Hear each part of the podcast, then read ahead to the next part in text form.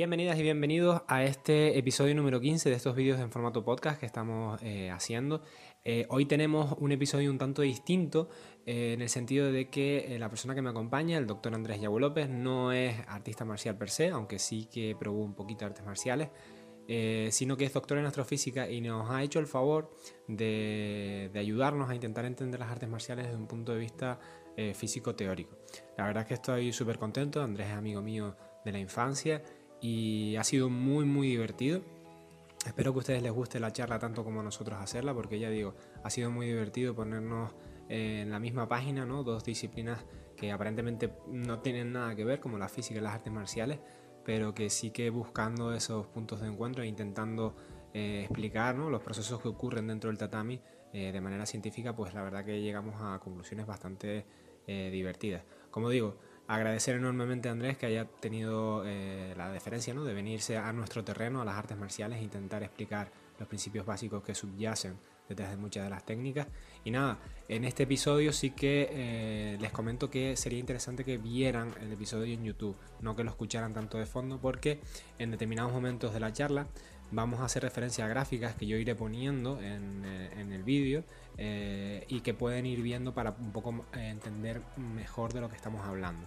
Se hará alusión según vayamos hablando, pero bueno, estén atentos a esas gráficas, serán unas cuantas, no serán muchas, pero bueno, serán importantes para entenderlo. Y lo dicho, espero que, que lo disfruten tanto como nosotros grabándolo.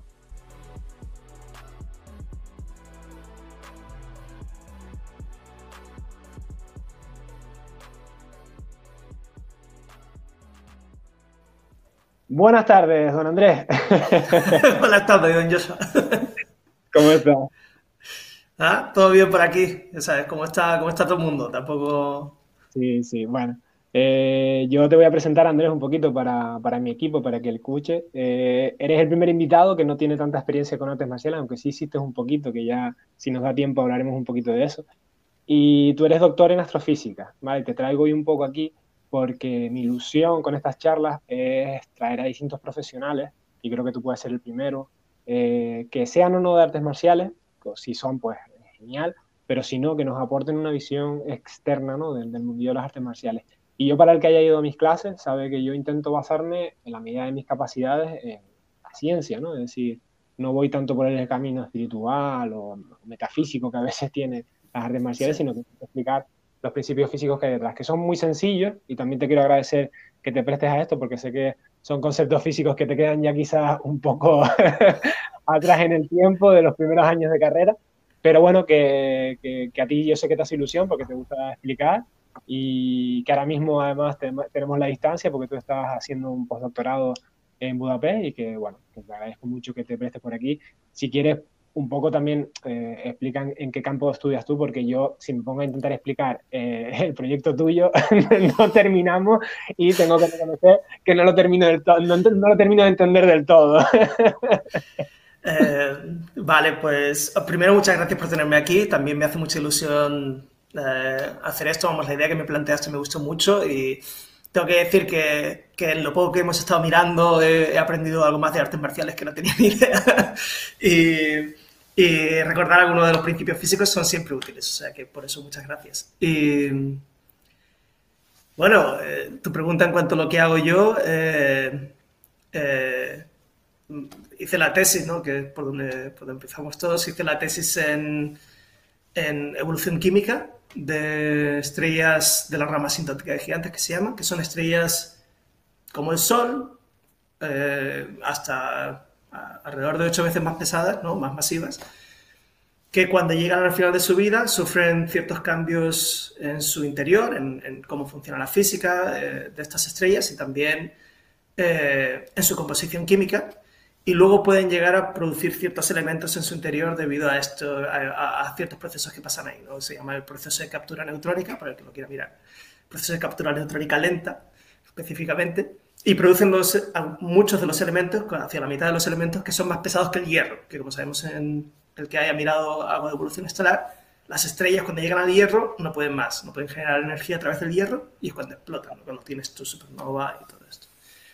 Entonces, básicamente eso es lo que hago. Y ahora estoy, ese fue mi doctorado, y ahora estoy en el postdoc que está en Hungría, en el cual estudiamos a través de un proyecto europeo, eh, estudiamos cómo, la, cómo ha llegado a ser la composición actual de elementos pesados. Cuando digo pesados es más pesados que el hierro, pues tu bario, tu oro, plata, no sé, platino, los que vemos con la gente, ¿no? Estoy diciendo. Eh, en, el sistema solar, ¿no? en el sistema solar que tenemos ahora mismo, en los meteoritos que podemos medir, en el Sol, ¿no? y, y, cómo compara eso con otras estrellas que haya cerca, ¿no? cómo ha podido ser, pues qué historia. Tenemos un artículo que va a salir dentro de poco, que tenemos una historia de un, probablemente, una, dos estrellas de neutrones chocando entre ellas, ¿no? Y eso llegó a contaminar el sistema eh, solar que tenemos ahora y lo podemos ver en dos elementos específicamente, ¿no? Y entonces, pues así vamos reconstruyendo un poco la historia con eso. Qué guay. Nada, gracias por explicarnos también para que, que, que, el equipo entienda que, oye, que está saliendo un poco de, de, lo que normalmente trabajas, ¿no? Porque cuando uno dice física, como cualquier profesión, ¿no? Se supone que sabes de todo, ¿no? Y, que, sí. Sí, todo, todo, el mundo se piensa que, que esto no, no, se, no, se, va segmentando, ¿no? Y el, el, conocimiento que hay en física es tan amplio, ¿vale? Que te agradezco eso, ¿no? Que, que des un par de pasos para atrás y, y recuerdes conceptos eso, un poco más básicos para nosotros. Eh, también me acabo de hacer gracia porque recuerdo que más de pequeño no te gustaba tanto la química y me hace gracia. porque muchos estarán pensando, ¿y todos de, de, qué narices se conocen? Nos conocemos de pequeño y somos amigos de pequeño, nos perdimos la, la pista sí. durante unos años, pero gracias a las nuevas tecnologías y, y, y, a las ganas ¿no? de ambos de volvernos a encontrar, pues, pues retomamos la amistad. Así que para que se te hubiera preguntando de qué, de qué es loco playa, loco playa de que se conoce, pues nos conocemos de chiquitito. Yo quería empezar un poco hablando de, de, que para mí quizás es el ejemplo más característico de, de, de, física aplicada dentro de las artes marciales, que es la palanca. La palanca para el que hace artes marciales ya le va a venir a la, a la cabeza la luxación de codo típica, que en japonés es yuji gatame, en inglés eh, armlock y una serie de nombres que le podemos aplicar, pero simplemente es aplicar el principio físico de la palanca para generar una lesión o bien en el codo, en el hombro o incluso hasta en la clavícula, ¿no? Es decir, que podemos sacar determinadas articulaciones del tren superior. Y yo te está, la, hemos estado enseñando, ¿no? Eh, que te estás mandando vídeos, eh, tanto míos como de, de, para que entendieras el proceso en competición, en defensa personal un poco. La utilidad es, obvia, quitarle un brazo al oponente, pues, para que no te pueda seguir atacando. Sí. Y, y, bueno, para que tú nos expliques un poco eh, eh, la palanca a nivel general, ¿no? Y cómo la ves tú eh, con los conocimientos teóricos que tienes como la vez que la aplicamos nosotros ¿no? en, en, en, deporte o en defensa personal, ¿no? Es igual. Vale, sí, pues basándome en los vídeos que me mandaste, yo creo que vale la pena revisar el concepto de palanca, como has dicho, de forma básica, entre otras cosas porque aquel que haya visto la, la palanca desde el punto de vista del colegio, usualmente te explican la palanca, ¿no? Te la explican en primer, segundo, tercer grado y luego, pues a lo mejor si tienes suerte algún curso posterior te explican poleas y, no sé, las te dicen que la rueda, la, los cambios de la bicicleta son una palanca también ¿no? y todo esto. Entonces, parecen como conceptos muy diferentes, eh, que cada uno tienes que estudiarlo por su cuenta, pero una vez los ves todos te das cuenta que hay, una, hay un tema muy común. ¿no? Entonces, eh, yo voy a dar el truco directamente, ¿no? Hago después de haberlo visto todo, hago el resumen este y doy el truco directamente y luego ya podemos ver cómo se aplica a lo de las artes marciales. Entonces te pasé unas, unas imágenes para que pusiéramos ahí, que si las podemos, bueno, la, las pondrás supongo después en, en, la edición. Y si las vemos, tenemos un... Eh, la, la, la, imagen, la primera imagen esta es una imagen sobre palancas, sobre, es un esquema de palancas. Y verás allí que además explican primer, segundo y tercer caso que que, bueno, ya si eso daré un poco de, explicaré un poco cuáles son las que se ven en artes marciales, pero básicamente el tema de una palanca, como existe la palanca, lo podemos ver a la derecha, en la parte superior derecha de la, de la imagen, ¿no? Tenemos esa imagen en la que uno de los brazos, tenemos el punto de apoyo dado por ese triángulo, ¿no? Y tenemos la palanca, eh, que es la barra horizontal. Entonces vemos que una vez se mueve, se mueve la palanca, que baja en el lado de la izquierda y sube en el lado de la derecha, hay un movimiento la, eh, mucho más amplio en la parte izquierda que en la derecha. Entonces, esa es la clave, esa es la clave de cómo funciona una palanca, porque eh, básicamente lo que estamos haciendo con cualquier movimiento en mecánica, la mecánica clásica que estamos tratando aquí, es dar energía a un sistema. ¿vale? Entonces, si tú le das algo de energía a un sistema, pues se pone a mover, le das energía cinética o lo levantas, le das energía potencial. Esto, eh, el que recuerda las clases de física. Eh, entonces, ¿cómo se le da energía a un sistema? Se le da energía a través del trabajo, que se llama trabajo en física, la T está grande. Entonces, el trabajo en física venía definido por la fuerza que des, si la fuerza es constante, y vamos a imaginarnos que sí por ahora, multiplicado por el desplazamiento que estés haciendo. Entonces tú mantienes una fuerza y desplazas una cantidad, le das una energía. Desplazas el doble, tienes el doble de energía que le estás dando al sistema, etc. Entonces, eh, ahí está el truco de la palanca. ¿no? En, la palanca lo que tenemos es un lado, el lado de la izquierda, como se puede ver en esa imagen. Tienes un desplazamiento mucho más amplio que en el lado de la derecha. Entonces, si estás transmitiendo la misma energía, fuerza por desplazamiento, a mayor desplazamiento, menor fuerza. Y ahí es donde está todo. Ahí es donde está la clave de toda la palanca. Palanca de primer grado significa que el punto de apoyo está entre la carga y la fuerza. Palanca de segundo grado significa que ambos están en el mismo lado del punto de apoyo, ¿no? Ambos están hacia ti, digamos. Pero la longitud digamos, del movimiento lo cuentas igual. Lo cuentas como si la carga estuviera al otro lado por la misma distancia que viene el punto de apoyo. Y la palanca de tercer grado es como segundo grado, pero eres tú el que estás dividiendo tu fuerza en lugar de multiplicarla. Vale. Como cuánto estás multiplicando tu fuerza depende de la, de, digamos, el cociente eh, entre ambas longitudes. Entonces, si tienes que la longitud hacia el lado de la carga es la mitad que la longitud hacia el lado de donde tú estás aplicando la fuerza, tu fuerza se dobla en, lo que esa palanca, esa carga puede ver. Entonces, trasladándolo al tema de las artes marciales, tú me habías enseñado que esta maniobra de la que estabas hablando, la luxación de codo, eh, apoyas el brazo en la cadera, con el codo por fuera de tu cadera, o sea, hacia donde tú puedes hacer la fuerza. Y si, entonces claramente ahí se puede ver que si, y tiras, y tiras el brazo, ¿no?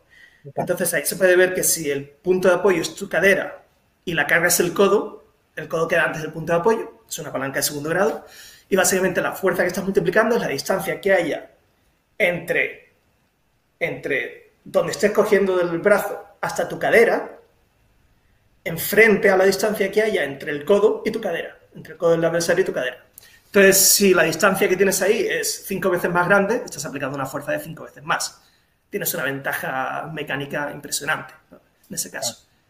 Por eso vemos que cuando eh, ocurre técnicamente, ¿no? Es decir, el, el rescollo para aplicar la técnica normalmente es que junte las dos manos, ¿no? Es decir, que protege eh, una de las dos manos con la otra, ¿no? Se agarra de tal forma. Pero normalmente vemos en, lucha que cuando suelta la mano, ¿no? Y ya el, oponente que está aplicando la técnica consigue aislar el brazo, muy, muy difícil va a escapar sin, sin, sin, dolor siquiera, porque si se aplica, sobre todo violentamente, ¿no? Es decir, no una cosita controlada, ¿no? Entre compañeros de gimnasio, sino algo un poquito más con intensidad y velocidad, eh, normalmente el codo el hombro o algo de, ¿no? del, tren superior acaba sufriendo esa, esa, esa, fuerza multiplicada que tú dices, ¿no? Muy interesante. Sí. Eh, por supuesto, una de las formas de protegerse sería, ahora por lo que estás diciendo, eh, en efecto, si, porque la distancia entre el punto de apoyo y donde estás aplicando la fuerza se mide solo en perpendicular al movimiento. Con lo cual, si alguien levanta el brazo, está disminuyendo la palanca que puedes hacer, porque está cortando directamente la distancia esa. Entonces, si lo que dices es que la gente mantiene los dos brazos juntos, acortando la palanca, tiene mucho sentido que te lo haga más difícil. Formas de escapar son eh, retenernos, es decir, agarrarte a ti mismo, o intentar escurrirte, ¿no? Es decir, si está apoyado aquí, ¿no? La palanca, intentar escurrir por debajo, ¿vale? Del hueso de la cadera, ¿no? Intentar pasar por debajo para que no, ya no haya esa distancia, ¿no? Que estábamos hablando, ahora solo está agarrando un cachito. Así es, de hecho así estás haciendo palanca el que el, que, el otro, porque tienes el punto de apoyo, pasa a ser mucho más eh, ventajoso para ti. Exactamente, por eso yo te decía en el vídeo ¿no? que antiguamente se explicaba como mucho en el centro del cuerpo, ¿no? se ponía el codo encima de la barriga, pero claro, para escapar normalmente la gente mete el codo, te hace daño a los genitales, ya sea hombre o mujer, va a doler para los dos géneros, entonces era un poco estúpido y segundo por eso, porque la cadera ofrece como mayor resistencia, ¿no? Es decir, por muy fuerte que uno esté, el estómago cede un poco, pero la cadera es un hueso y la cadera, por mucho que te apliques ahí, la cadera no se va a mover, es decir, va a ser una base sólida, un punto de apoyo sólido. Así que... se me generan dudas porque yo, eh, eh, un poco estudiando sobre palanca, no sé si me puedes contestar o afirmar lo, que yo he estudiado al respecto. Eh, además de lo que estábamos hablando de fuerza multiplicada ¿no? por, la longitud de, la palanca con respecto al punto de apoyo, yo también había leído que era muy importante la, la, propia resistencia del punto de apoyo, ¿no? lo que decía, si el punto de apoyo, por ejemplo, es goma espuma, no es lo mismo que sea hormigón armado, ¿no? en el sentido de que, oye, si el punto de apoyo es resistente, por eso yo, en las versiones más modernas de, del, Yuji Gatame, ¿no? De la pulsación de codo, se apoya en la cadera por eso, ¿no? Por lo que decía, porque claro, el estómago, ya te digo, hay gente con un estómago fuerte y férreo, pero así nunca será igual de resistente que la propia cadera. No sé si leí bien, eh, está bien, bien dicho eso que, he dicho. Desde, como lo dices, tiene todo el sentido del mundo. Eh, básicamente, si el punto de apoyo es el sitio el punto de apoyo es eh, usualmente, además por el nombre que se le da, punto de apoyo, es el punto donde apoyas la palanca, pero en realidad lo más correcto es decir que el, punto de apoyo no es la bisagra en la que se hace el movimiento. Con lo cual, si tu punto de apoyo es como espuma, como bien has comentado, porque eso te da una imagen muy buena sobre que realmente no estás apoyando nada, el, pivote, en lugar de estar por detrás, justo por detrás del codo, está en el hombro de la persona. Y entonces ahí, pues, en lugar de estar eh, teniendo este, esta ventaja que tienes sobre, sobre el codo, estás luchando contra el hombro y el pectoral de la persona. Y si encima no puedes hacer ningún tipo de movimiento que hiperextienda esta parte, que me imagino que es lo que querrás hacer, mm. pues, me, supongo que el cuerpo se puede estirar bastante si lo pones a ello, ¿no? Entonces, si no tienes ningún tipo de punto donde tengas el movimiento, ¿no? Claro, no, no, funciona, no funciona igual. La verdad que no, no es lo mismo otra pregunta que se me genera, eh, ¿cómo podríamos eh, multiplicar esa fuerza? ¿Se te ocurre alguna forma? Porque evidentemente cuanto más lejos, ¿no? es decir, cuanto más eh, en la técnica que estamos viendo, ¿no? cuanto más agarres al final de la palanca, pues evidentemente más poder tensión. Pero el problema no es, nos ofrece, por ejemplo, la muñeca. Si agarras muy arriba, ya empieza otra articulación a tener en cuenta. Entonces, como mucho podremos agarrar hasta aquí, ¿no? con las dos manos y demás. Pero podríamos, ah, perdón, otra cosa que sí también comento es elevar el punto de apoyo suele generar dolor terrible, ¿no? Es decir, si no da suficiente, cuando yo elevo la cadera, eh, también, habíamos, también había leído que multiplica también esa fuerza y, y, en gimnasio se nota. Es decir, si tú estás aplicando la técnica y la persona no siente ese dolor, a poco que le ves un poquito la cadera, es y de hecho en competición se ve, ¿no? Es decir, el competidor que arrambla para, para atrás y sube la cadera, ese codo después tiene que ir a urgencias en el 99,9 de, los casos. Eh, yo diría que en este caso te fijes en lo que está pasando entre la distancia entre la cadera y el codo. Entonces, pues, se me ocurre que pueden pasar dos cosas aquí cuando estás hablando de esto. Una, que la persona que sube la cadera esté manteniendo el brazo abajo, con lo cual es como si estuviera tirando hacia abajo. El dolor se tiene que aumentar porque es como si tuvieras más rango para tirar, ¿no? Pero en lugar de tirar hacia abajo, subes la cadera. Ese mismo movimiento desde el punto de vista físico es, otro punto de referencia. Eh, o que lo otro que te voy a decir, que va con tu pregunta sobre cómo multiplicar la fuerza, evidentemente tú estás diciendo que es más difícil coger más allá de la muñeca, con lo cual no puedes aumentar desde allí. Con lo cual yo diría que sin usar nada más, solo tus manos y la mano de la otra persona, cuanto más ajustes tu punto de apoyo a su codo, cuanto más acerques el punto de apoyo a su codo, más estarás multiplicando la fuerza, porque el codo tiene menos pivote tienen menos distancia hacia el punto de apoyo. Entonces, cuanto más lejos esté la cadera del codo, que eso es más fácil de comprobar, supongo, menos fuerza estás multiplicando. Cuanto más lo acerques, hasta que llegue un momento en el que has apoyado el codo en, la cadera, supongo que dejará de hacer efecto, pero puedes probar a jugar con eso. Podríamos matemática, ya esto es una flipada mía totalmente absoluta. Porque claro, muchas veces en el gimnasio vemos eh, la disparidad de pesos, ¿no? Y, y, es verdad que hay veces, oye, uno explica la técnica, pero de repente uno tiene que ser realista, ¿no, Andrés? Es decir, ahí, pues, si una, una persona de 40 kilos eh, le intenta hacer este tipo de técnicas a una persona de 90 o 100, eh, normalmente no va a poder, ¿no? Entonces, matemáticamente, abuela pluma, podríamos sacar eh, la diferencia en la cual empieza a ser imposible, porque claro, yo tengo una fuerza para hacer así, ¿no? Y la persona que tenga X kilos menos que yo, eso sería relativamente fácil de sacar. No, no porque lo saquemos ahora, sino que sería en plan, más que nada para decir, bueno, yo con gente de más de X sé que no voy a poder. No sé si sabes por dónde voy. Eh, no te diría que no, no te diría que no se puede hacer. Eh, yo creo que sí se puede y parece un proyecto divertido, eh, pero necesitaríamos medidas. ¿vale?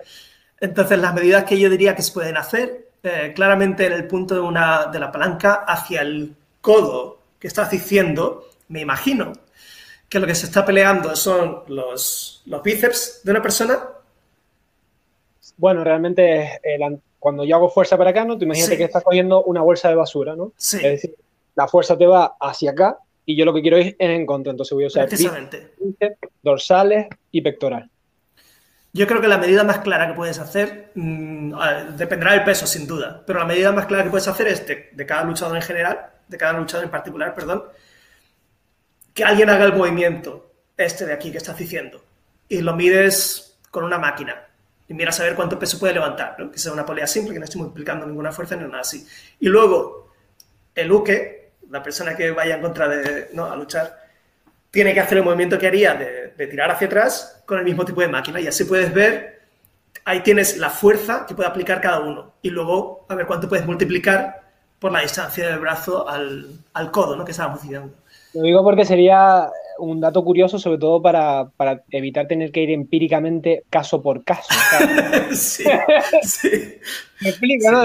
pues, si tú aplicas una fórmula matemática, pues que no, a ver, es evidente que cada cuerpo, después hay mecanismos biomecánicos que son ya un poco más complejos, pero dar una serie de baremos creo que puede ser súper interesante como, como, como profesor. Es decir, pues a ver, si hay una diferencia de 20 kilos aproximadamente, empieza a ser casi que imposible. Estoy diciendo muy, sí. muy Yo creo que esto es una magnífica oportunidad de, de, aunar el conocimiento de artes marciales que tienes tú con el de física, ¿no?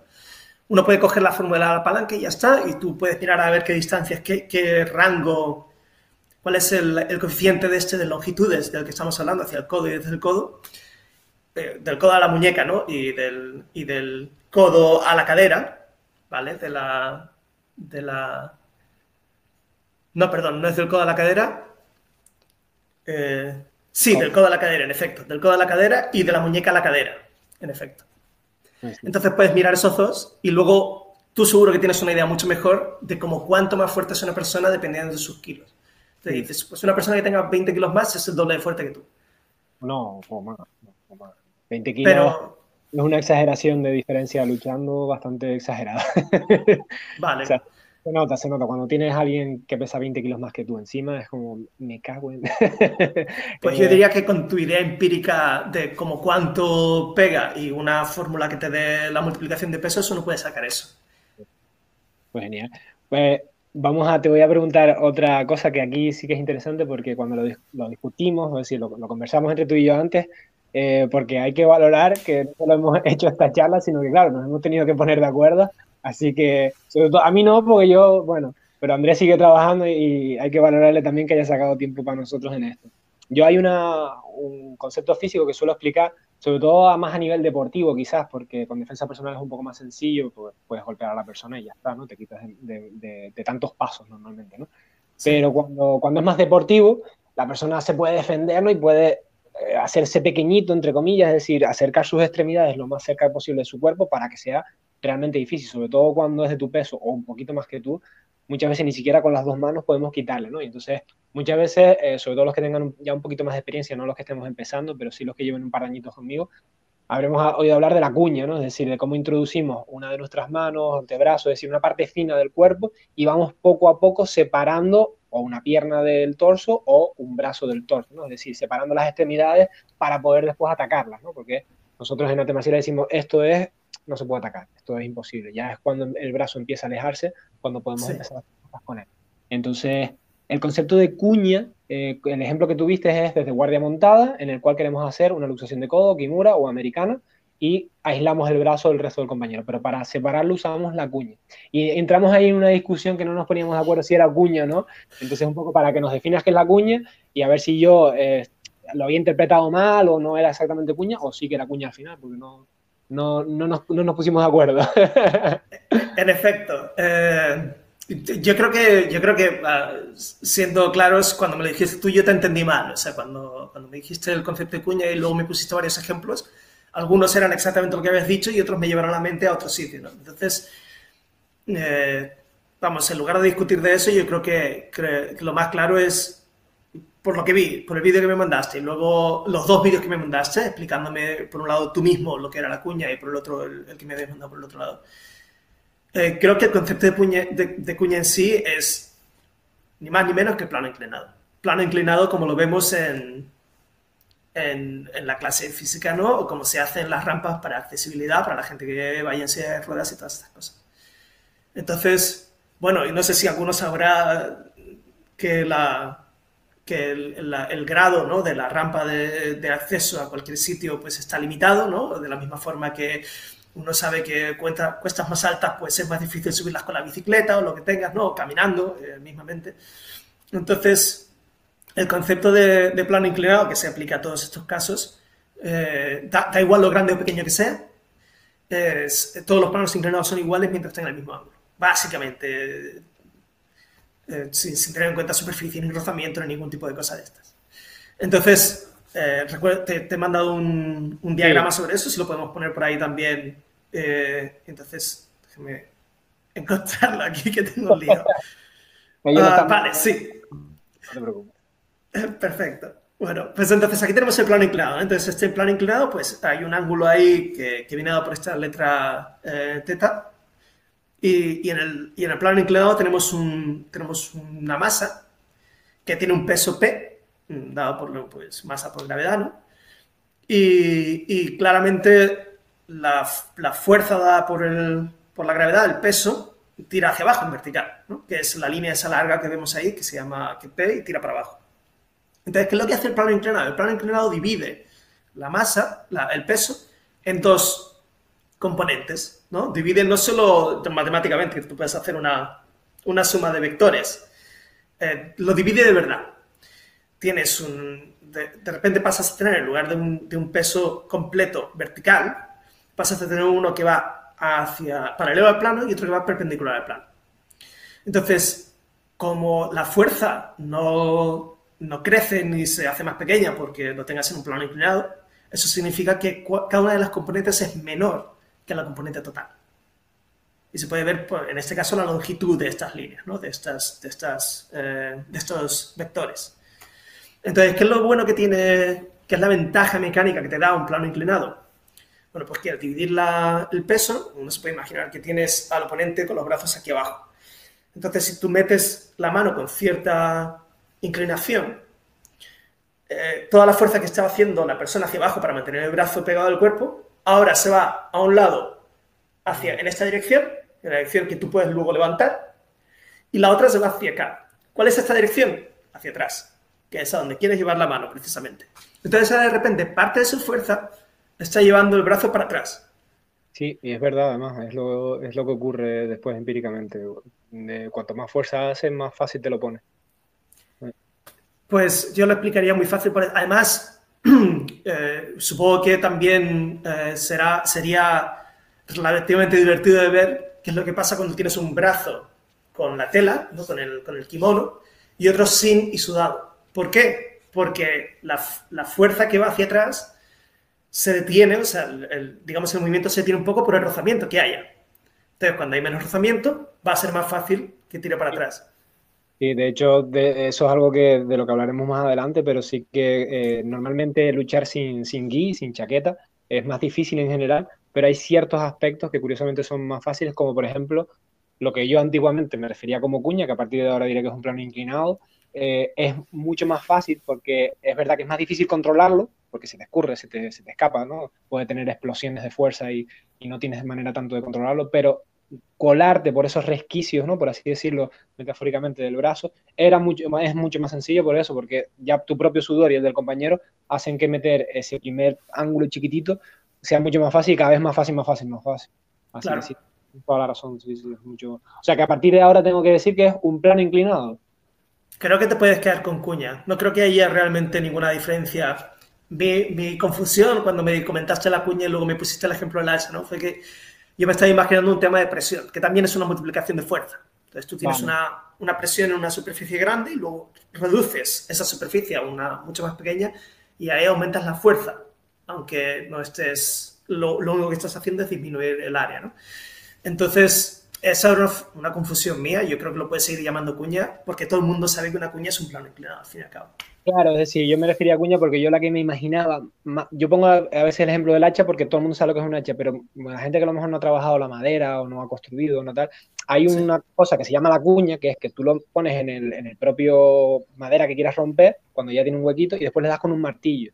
Entonces eso hace que, el tronco haga y se, se, quite mucho más fácil, porque a veces, sobre todo si es un tronco muy grande, es complicado a hachazos acabar rompiendo. Entonces metes esa cuña, que es una cuña normalmente de madera y también, y después con un martillo de madera le das a la cuña y eso hace que la grieta se abra, ¿no? Todo mucho más fácil. Entonces, normalmente abres la grieta primero con una hacha clásica, después pones la cuña, golpeas y eso se abre. Entonces, para mí, ese ejemplo era clave, ¿no? Porque empezábamos un poquito disimulado, ¿no? La lucha con los deditos, con la manita y después... Sí. Es como muy gráfico y cuando yo lo, lo, estaba intentando explicar, ¿no? Porque al final mi trabajo es intentar explicar cosas complicadas, porque la lucha es bastante compleja de, la manera más sencilla posible, ¿no? Entonces, sí. pues, ejemplo, sobre todo a la gente que ya lleva un tiempo luchando, que contra no puedo con este brazo, ¿no? Porque siempre hay alguien más fuerte que tú, ¿no? Entonces, pues mira, es esto, ¡oh, qué guay!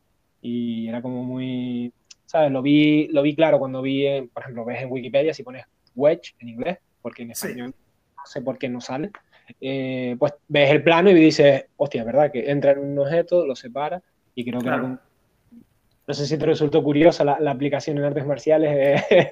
Eh, me pareció muy ingeniosa porque, bueno, en uno de los vídeos que me mandaste además explicaba el chico cuando estaba poniendo, cuando estaba poniendo la cuña, luego decía, hombre, si la vas a poner, ponla hacia el codo, ¿no? Ponla hacia afuera, si la tienes aquí. Y entonces eh, era una cosa muy divertida porque, desde el punto de vista de la física, ¿no? Que, que este tema tan sofisticado, ¿no? O sea, no solo tienes una cuña que está dividiendo la fuerza, sino que además al aplicarlo sobre el codo, como tú quieres levantar el brazo, eh, básicamente tienes una palanca, de nuevo. Tienes el brazo entero que está intentando bajarlo, eh, tendrás, supongo que los músculos del hombro que te están manteniendo el brazo abajo, corrijo si me equivoco, porque la verdad es que... Hombro deltoide y trapezoides atrás. Y, y, supongo que esos músculos se están anclando por el otro lado de la articulación del hombro, ¿no? por delante a la clavícula y a la caja torácica y por detrás a la caja torácica y a la columna. Entonces probablemente sea una palanca de primer grado, ¿no? que estamos a, que le interese la palanca en este caso, porque la carga está a un lado, el pivote es el codo y estás levantando por aquí. Entonces, cuanto más lejos lo, lo, pilles, más fuerza estás multiplicando. Entonces, no solo estás dividiendo la fuerza del oponente, sino que estás multiplicando la tuya. Vamos, es una maravilla, es una eficiencia. Sí, sí. De hecho, a ver, a que lo estás explicando tú teóricamente, yo y las personas que entrenen, verán que es verdad, es que lo más difícil es conseguir, pero una vez consigues entrar, a menos que se dé la vuelta, que, que salga ¿no? de, esa línea de ataque, que, haga lo que sea por salir ¿no? y volver a, conseguir meter mediante un círculo con la articulación, si solo intenta ir para abajo, que es lo que intenta alguien que no sabe luchar, porque no sabe lo que está ocurriendo, que normal es, que si yo empujo, vengas por aquí, ¿no? A nadie se le ocurre intentar bordear la fuerza, por lo menos al principio, ¿no? Eh, es un desastre, no, no, no, no puede. Y aquí me gustaría preguntarte, Andrés, una cosa que es una discusión eh, que sí que he tenido, no una discusión, pero sí es un concepto que, que, han usado profesores y, profesoras conmigo desde chiquitito en artes marciales y que yo nunca he tenido muy claro cuál es el nombre, que de hecho eh, yo intento evitarlo a veces en clase, que es la energía centrífuga y centrípeta. ¿Por qué? Porque nunca he tenido claro, porque cuando lo estudio de una forma digo, pero esto es centrípeta, pero esto es y nunca me queda muy claro e intento no meterme mucho en ello en clase porque como no sé exactamente porque, ¿sabes? Lees una cosa, lees otra y nunca me ha quedado claro. Entonces, para que me saques a mí y en mi confusión y para que saques a, algún otro profesor o profesora que esté viendo esto y, y, cerrar la discusión de qué narices hacemos, energía centrífuga o energía centrípeta. Uh, yo creo, bueno, esto es uno de estos temas que siempre es divertido hablar, ¿no? y, y tiene que ver, además a mí al principio yo era este campo que, ¿no? el, físico pedante, ¿no? Digamos, que cuando dicen, no, esto es que, yo qué sé, tiene mucha masa y tú dices, bueno, sí, pero ahora lo que estás viendo es el peso, ¿no? hay que hablar con... En fin. Y según he ido pasando en la carrera, ¿no? En, la carrera física y luego astrofísico y demás, me he dado cuenta que tiene muy poco sentido ser tan pedante con la gente. ¿no? Dices, mira, llamas como quieras, todos entendemos lo que estás diciendo, por eso mismo te decía que llames cuña, lo llames plan inclinado, lo llames como quieras, mientras la imagen que tú estés transmitiendo sea clara para tu alumno. Supongo que eso es lo más importante para ti. ¿no? Y en este sentido, tengo la misma, la misma idea. Y de hecho, recuerdo, leí un cómic hace tiempo, te lo pasaré, te lo pasaré para que lo veas, si lo quieres poner ahí en el vídeo también. Está en inglés, pero bueno, es divertido. Eh, que va sobre esto, precisamente, fuerza centrífuga y fuerza centrípeta, ¿no? Yo, yo sí voy a hablar, pues tengo el, grado, ¿no? Entonces voy a hablar con, propiedad. En principio son fuerzas. En principio uno es una fuerza y otro no. Eh, y ahora explico. Eh, entonces, que, que por, ir, por ir a la base más base. ¿Qué es lo que pasa cuando tienes un cuerpo, eh, yo qué sé, una nave flotando en el espacio, ¿no? Eh, para poner el tema más, más claro que puedas poner. Sabemos que están las leyes de Newton y todo esto, y sabemos que si uno no aplica fuerzas, la primera ley de Newton, la ley de la inercia, dice que, que, que si no aplicas fuerzas a un objeto ni nada así, se va a mover con velocidad constante, que puede ser cero, en una línea recta. Y ya está y no hay más. Entonces tú tienes el tema moviéndose lineal. ¿no? Entonces, ¿qué es lo que pasa en el caso de un movimiento circular, que es en el que normalmente se invocan este tipo de fuerzas? En un movimiento circular, lo que pasa es que puedes imaginar que la nave está volando por donde sea, ¿no? Y sale un gancho de algún sitio así grande y pesado, un planeta o algo por el estilo, ¿no? Y coge y ¡pam! engancha la nave, ¿no? Y engancha la nave y fija el, el gancho este. Y entonces la nave, en lugar de seguir recta, va a empezar a dar vueltas alrededor. Entonces, visto desde fuera, si lo ves desde fuera del sistema, si estás flotando en el espacio al lado del planeta y no te estás cayendo en nada así, sino que tú has encontrado tu, sitio desde el que mirar. Lo que está pasando es que la nave, en principio, su inercia sigue recta para adelante y hay una fuerza que está manteniendo la nave cerca a una distancia fija del planeta. Y eso lo que hace es que le dé vuelta. Entonces, esa es, una, que se llama fuerza centrípeta. Es la fuerza que va hacia el centro. Vale viene aquí por la tensión de la cuerda, bla, bla, bla, todo esto, si la cuerda se rompe, deja de tenerla, la nave vuelve a salir en línea recta. Se escapa por la tangente, literalmente. Entonces, ¿qué es lo que pasa si en lugar de estar fuera mirando esto, y como la nave de repente se engancha, ¿no? Y hay una fuerza que tira de ahí hacia adentro, estás dentro de la nave. Lo que pasa es que estás dentro del coche y tu padre coge una curva. Cuando eras pequeño, y tu padre coge una curva de estas grandes, ¿no? ¿Qué pasa? Que tú, lo que tú sientes dentro de ahí que hay una fuerza cuando empieza, exacto, que te tira hacia afuera de la curva. Exactamente. Fugándote en el centro, centrifuga. Ahora bien, ¿esa fuerza existe? ¿Esa fuerza existe? No, no existe. Es una fuerza ficticia. Es interpretativa, depende del plano en el que estemos mirando. Depende del sistema de referencia, en efecto. Entonces, en este caso, lo que tienes es que eso es tu inercia. Tu inercia quiere tirarte recto. Y si tú trazas una línea recta en una curva, lo que tienes es algo que te tira para afuera. Ya está. Entonces, ¿qué pasa? Tu cuerpo, en el caso del coche dentro o los ocupantes de la nave esta, su cuerpo quiere seguir recto. ¿Qué es, lo que, lo que se van a encontrar cuando quieran seguir recto? La parte exterior de la nave o del coche que te va a decir, no, no, no, mira, yo estoy yendo hacia adentro, tú vienes conmigo. Entonces, lo que te pega a la puerta de fuera es tu inercia. Visto desde dentro es una fuerza que te está tirando hacia afuera, que es la fuerza centrífuga lo que está haciendo que tú gires y realmente sientas todas esas fuerzas en la fuerza centrípeta. Entonces, cuando me mandas estas, imágenes de estos vídeos, ¿no? De gente que coge de repente le das la vuelta y tal. Yo diría, si quieres, si quieres pasártelo bien a la hora de, explicarlo, ¿no? Cuando tiene alguien inercia, le das cierta velocidad, ¿no? Yo creo que lo entendí ya con, la explicación, de hecho.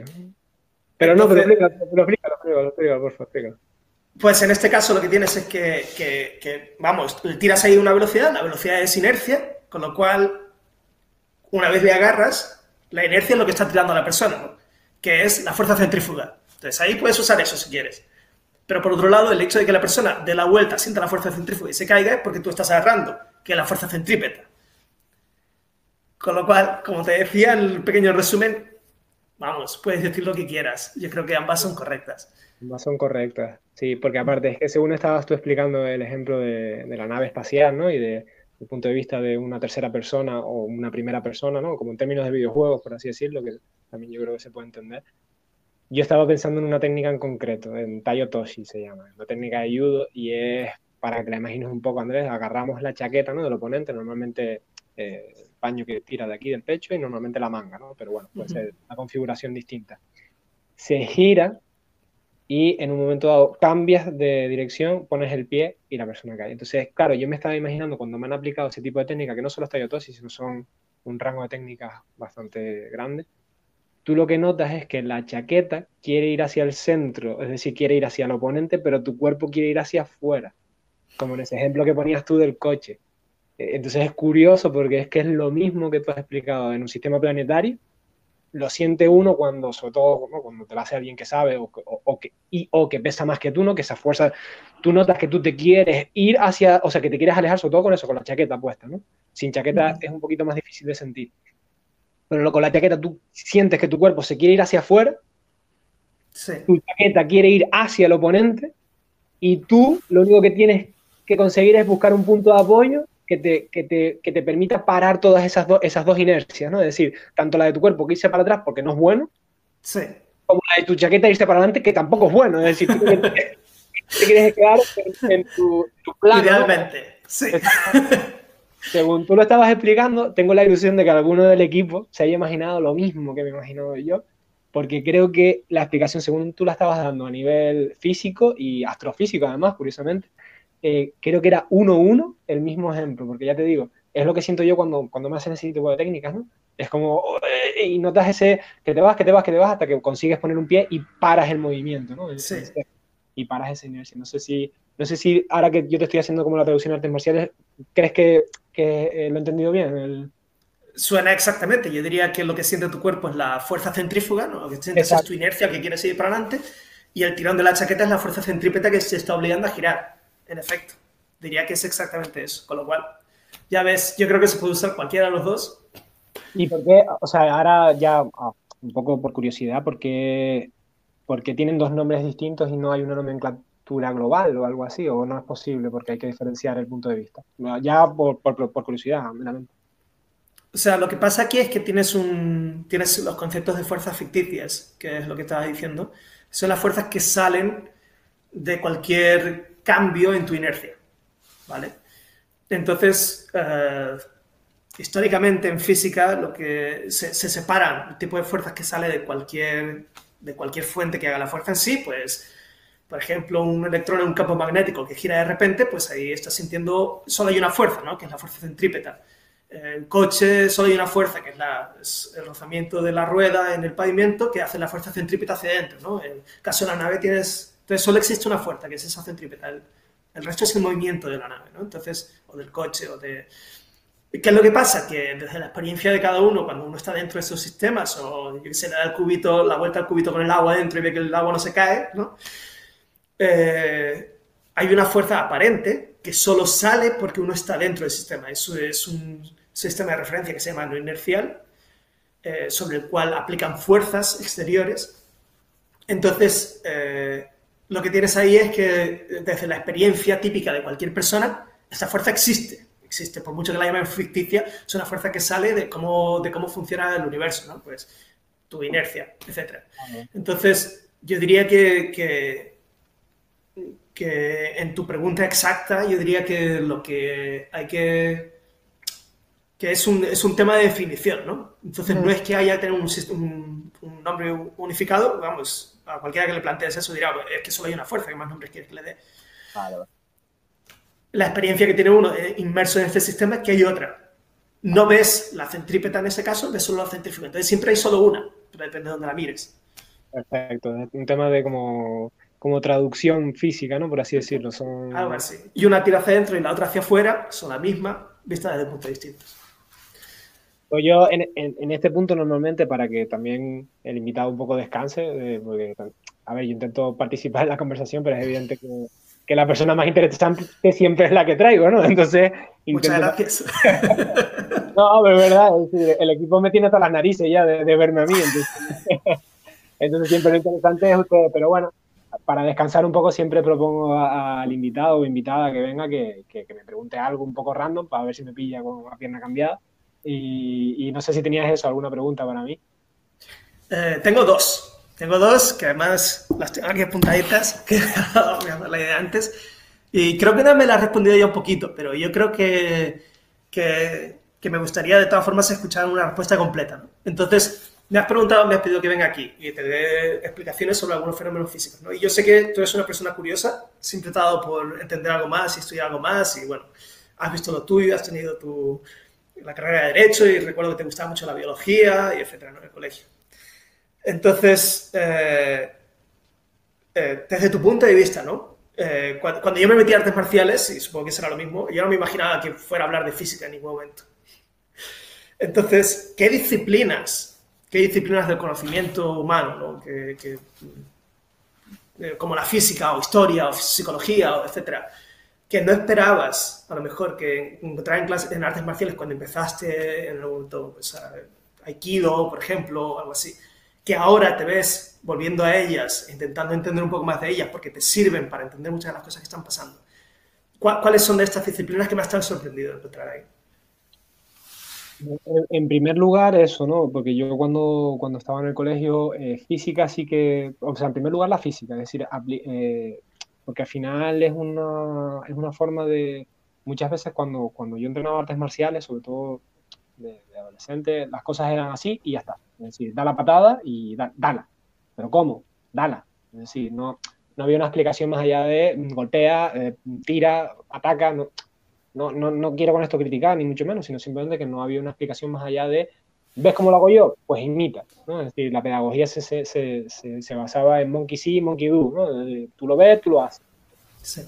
Creo que con, que con aspectos como la física tú puedes explicar como digo, no hace falta entrar ni tener un doctorado ni nada de esto, pero sí que enseñas un poquito y, todo el mundo en el colegio estudió la palanca con el elefante, ¿no? Es decir, en el libro de primero de primaria, bueno, no, en el libro de primaria, cuando lo se ve, se ve el elefante a un lado y la pluma al otro, ¿no? Y si, es suficientemente larga, y al final es lo que aplicamos, ¿no? Es decir, palancas, puntos de apoyo, hacemos cosas muy básicas, pero aplicadas al cuerpo, ¿no? Entonces, para mí ese ha sido un, un reenganche, ¿no? Porque yo, como, como decía, de pequeño, la física más o menos escapaba, pero no era de mis asignaturas preferidas. La química la odiaba. Es verdad que eso no, eso en, en, artes marciales pues no se ve, pero bueno, depende del deportista, porque hay deportistas que sí que le dan a la química. Sin duda, sí. Pero bueno, yo no, no, no, me gustaba de pequeño y no me gusta ahora. Vamos a dejarlo ahí. Y, lo que sea, ha sido bonito poder volver a, aunque sea estudiar ya por gusto, ¿no? Cosas que a lo mejor de pequeño las hice porque había que hacerlo, porque había que aprobar un examen y ya está. Después, eh, el valor de la enseñanza. O sea, eh, valor de, no sé, eh, mezclar magisterio, psicología, psicología deportiva, ¿no? Esas ramas que forman la pedagogía, es decir, enseñarles tus conocimientos a alguien, creo que es más importante incluso que hacer las cosas bien, muchas veces. Es decir, yo puedo tener, pues hablando, ¿no? Cosas que tú ya has visto gracias a esta charla, una palanca de brazo de nivel mundial, en plan, que se me ponga adelante y como llega ahí, está muerto, ¿no? Por así decirlo. Pero si después yo no tengo las herramientas pedagógicas para transmitirlas, de, es decir, pues me quedo como competidor y no hay ningún problema, pero ¿qué es el problema que vemos mucho en artes marciales? Que un buen competidor pasa a ser profesor por el orden natural de las cosas, ¿no? Pero después es un desastre, no tiene pedagogía ninguna, no sabe no tiene una estructura mental ni un plan de estudios que proponer a sus alumnos y a sus alumnas. Entonces, el valor de la pedagogía, tanto darlo yo ahora como cuando alguien me explica algo, por eso yo tanto te agradezco a ti, tanto agradezco a la persona que, está hablando conmigo, porque es un esfuerzo.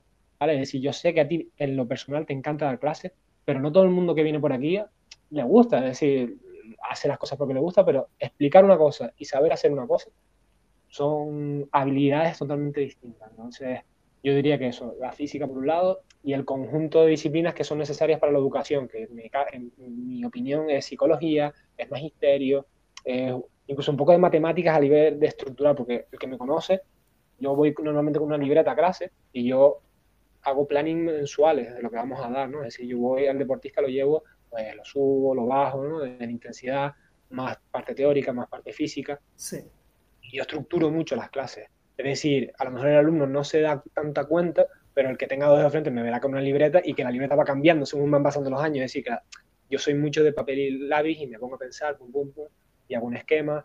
Y si a lo mejor alguien está lesionado y sigue viniendo, pues intento buscarle algo para, para esa persona en particular. Y esa estructura es lo que hace que las clases estén bien, porque muchos profesores llegamos improvisando. Y con eso puedes llegar y dar una clase buena, pero no puedes dar 20 clases buenas improvisando. Y en la carrera, como todos, tenías profesores que a lo mejor no eran tan brillantes de doctores y no sé qué, pero explicaban que tú decías, pero, pero qué maravilla, qué, qué, cosa. Y después tenías profesores o profesoras ultra mega brillantes que a nivel profesional son una eminencia, pero, pero bueno, les cuesta más y no, y no entendías tanto. Entonces, yo prefiero ser de, ese profesor que a lo mejor no es el mejor del mundo eh, eh, en currículum y en logros deportivos, pero sí que te sabe explicar y te sabe llevar al, al máximo de tu potencial. Para mí eso son las... No sé si responde un poco. Responde, responde. Y, además se me ha planteado otra pregunta según me lo estabas comentando. ¿Tú crees que, porque has comentado la orden natural de las cosas, ¿no? Tienes un competidor muy bueno que de repente se encuentra con que lo siguiente que hace es dar clase. Ah, ¿Crees que hay un tipo de sesgo que esté empeorando la calidad de los profesores o que pueda empeorar la calidad de los profesores de artes marciales porque el mérito que te lleva, el camino de mérito que te lleva a ser profesor es la competición y a lo mejor una persona que no es tan buena compitiendo podría ser muy buena explicando, pero nunca se le da esa oportunidad. Puede ser, puede ser que nos perdamos buenos profesores y buenas profesoras porque no, no tienen éxito deportivo.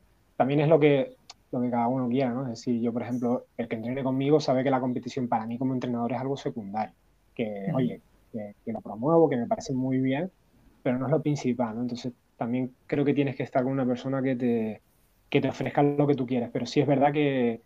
Y no solo nos perdemos profesores, Andrés, también nos, nos perdemos practicantes. Porque hay gente que a lo mejor cree que no se le da muy bien y lo acaba dejando porque, bueno, esto no es para mí. No. Es decir, si tú lo haces por hobby, da igual el nivel que tengas. Da igual el nivel que tengas. Tú lo que no, lo que no puedes llegar a una clase de artes marciales, y me refiero en deportes en general, lo que son hobbies, las personas que tienen un trabajo y entrenan, tú tienes que motivarlos como entrenador. Y no se trata de darle la píldora, ni mucho menos, pero sí de, oye, cuando haga algo bien, díselo, por ejemplo, ¿no? Es decir, tantísimos entrenadores y entrenadoras no te dicen, oye, genial, si no es todo mal. O sea, yo llego, te tengo en clase, Andrés, y te digo, mal, mal, mal, mal, mal. O al año o al dos, dices, mira, me mando a mudar, incluso inconscientemente, porque te, te, estoy checado, pero oye, yo te digo, oye, Andrés, mal, mal, pero bien esto. Y te ayudo y dices, oye, es verdad que estoy, tú te autoanalizas y dices, es verdad que estoy haciendo esto y esto mal, que me ha dicho yo, pero también, oye, a lo mejor esto yo, yo no sé, porque es como si empezó yo a estudiar física. Si tú me dices, yo, esto mal, esto mal, esto mal, esto mal, yo digo, mira, que por saco la física y sigo explicando mis clases por otro camino. Pero si tú me dices, oye, yo, es que esto es súper interesante, pero mira, por aquí te estás dando cuenta de este fallo, yo digo, anda, qué guay, hacerte una cosa y lo otro tengo que mejorar. Y ese concepto también perdemos muchos alumnos por ahí. ¿eh? Este es el tema de pedagogía que estás diciendo y psicología, que a lo mejor hace falta un poquito, un poquito más de lo que parece en principio. Sí, sí, uff, muchísimo más, muchísimo más. ¿Tenías otra pregunta o ya estaba? Eh, sí, tenía otra. Ya depende de, que, de lo que te, te apetezca responder. Eh, cuando, vamos, cuando estuvimos hablando sobre, bueno, cuando estuvimos actualizándonos sobre nuestras vidas y esto, después de ponernos en contacto de nuevo, me habías comentado una cosa que me pareció muy interesante, ¿no? Eh, que era sobre todo el tema de defensa personal. Defensa personal, charlas sobre todo experiencias con mujeres y demás que han, que, han visto este lado, ¿no? Y, cómo, de, cómo de útil pueden llegar a ser o no, depende de cuánto, cómo de actualizadas mantengan las clases y qué tipo de cosas hacer, ¿no? Eh, pero lo que más estaba pensando en ese momento, y, se me pasó, la verdad, preguntártelo fue, ¿qué te inspiró a empezar eh, con la defensa personal en sí? Porque yo te recuerdo a ti taekwondo, luego yaido, luego el aikido, etcétera, pero nunca hablamos, vamos, nunca en mi experiencia contigo o hablar nada de defensa personal. ¿Cómo, ¿Cómo, empezó eso? Pues yo creo que viene un poco de cuando, cuando uno es pibe, no. Como que vives en tu burbuja y no los actos no tienen consecuencia, ¿no? Es decir, como que, bueno, eh, puedes hacer cualquier cosa o crees que puedes hacer cualquier cosa y, y, y también la realización de que hay gente realmente mala en el mundo. Yo creo que vivimos, yo por lo menos tuve una infancia preciosa, y pues gracias a ti, gracias a David, gracias a Sergio, gracias a los amigos que yo tuve, a mi familia, pues la verdad que tuve una familia y tengo una familia estupenda. Entonces, vives como en una burbuja y según te vas creciendo, eh, pues ves que hay otras realidades en el mundo. Y, y, la verdad que son realidades muy, muy desagradables, Andrés. Entonces, eh, para las que a veces uno no está ni preparado ni psicológicamente. Entonces quizás fue eso, ¿no? Es decir, a mí las artes marciales me protegieron eh, dentro también de esa burbuja, ¿no? Es decir, eh, sí que tuve traumas por culpa de las artes marciales, pero también he tenido muchos beneficios. Entonces, quizás fue, al principio era un nicho de mercado que había que ocupar, por así decirlo, ¿no? Es decir, empezó siendo un, un proyecto más a nivel económico de, bueno, cómo seguir mercantilizando los conocimientos que tiene uno. Pero fíjate que ahora mismo es más una, un poco devolver a la sociedad lo que la sociedad me ha dado, ¿no? Es decir, por ejemplo, yo lo que doy de defensa personal no son cursos, son como charlas y cosas así ya, no más técnicos, sino cobro y por un poco eso, echar un cable y, y, y, dar un valor a una actividad que te puede ayudar pero no, ya no solo a nivel físico de salir de un problema, sino a nivel de mental de, hacer conexiones con personas, de quitarte posibles traumas que tengas por contacto físico, ¿no? Porque hay tantísimas personas que tienen pues experiencias traumáticas y que le pongas una mano en el hombro ya le supone un problema, ¿no? Entonces, pues quizás con las artes marciales vamos solventando esos problemas de confianza propia y, y en terceros. Porque tiene la expectación del contacto en ese caso. Y hay personas que han sido muy dañadas a nivel físico y o mental, entonces pues como una especie de rehabilitación. Es decir, creo que después lo he hablado con muchas alumnas y alumnos, eh, sobre todo el jiu-jitsu, el judo, son deportes de mucho contacto. Tienes una persona muy pegada, muy cerca de ti y si realmente quitamos la parte eh, personal, nunca tienes a alguien tan cerca en tu vida, en tu día a día, ¿no? Entonces generas unos vínculos en los cuales confías mucho en otras personas que a lo mejor casi que ni conoces, ¿no? Porque a menos que te caigan bien, no profundizas en la relación, ¿no? Lo conoces del gimnasio, pero es que tienes directamente la cara aquí o la cara aquí, ¿no? Y es en un contexto que, se, que no es ni sexual, ni es, o sea, es lo normalizas un montón y yo creo que te ayuda a relacionarte con otras personas, a tener, a entender de otra forma el contacto físico. Yo siempre las charlas lo digo, yo de pequeño no me gustaba dar dos besos, pero ni a nadie, no, no, no me, no me sentía cómodo, ni abrazando, no sé por qué, no, no podría decirte una razón, eh, pero gracias a eh, las artes marciales, yo creo que, y sobre todo a las demás de contacto, he estado un poco más en paz conmigo mismo en eso. Y, aunque, bueno, sigo pensando que los españoles somos demasiado besucones a nivel personal, sí que, por ejemplo, un abrazo a alguien que tengo cariño o afecto, incluso a alguien que esté un poco empezando a conocer, no me supone ya un problema ninguno, absoluto. Lo digo, lo de los dos besos, y creo que la pandemia lo ha demostrado.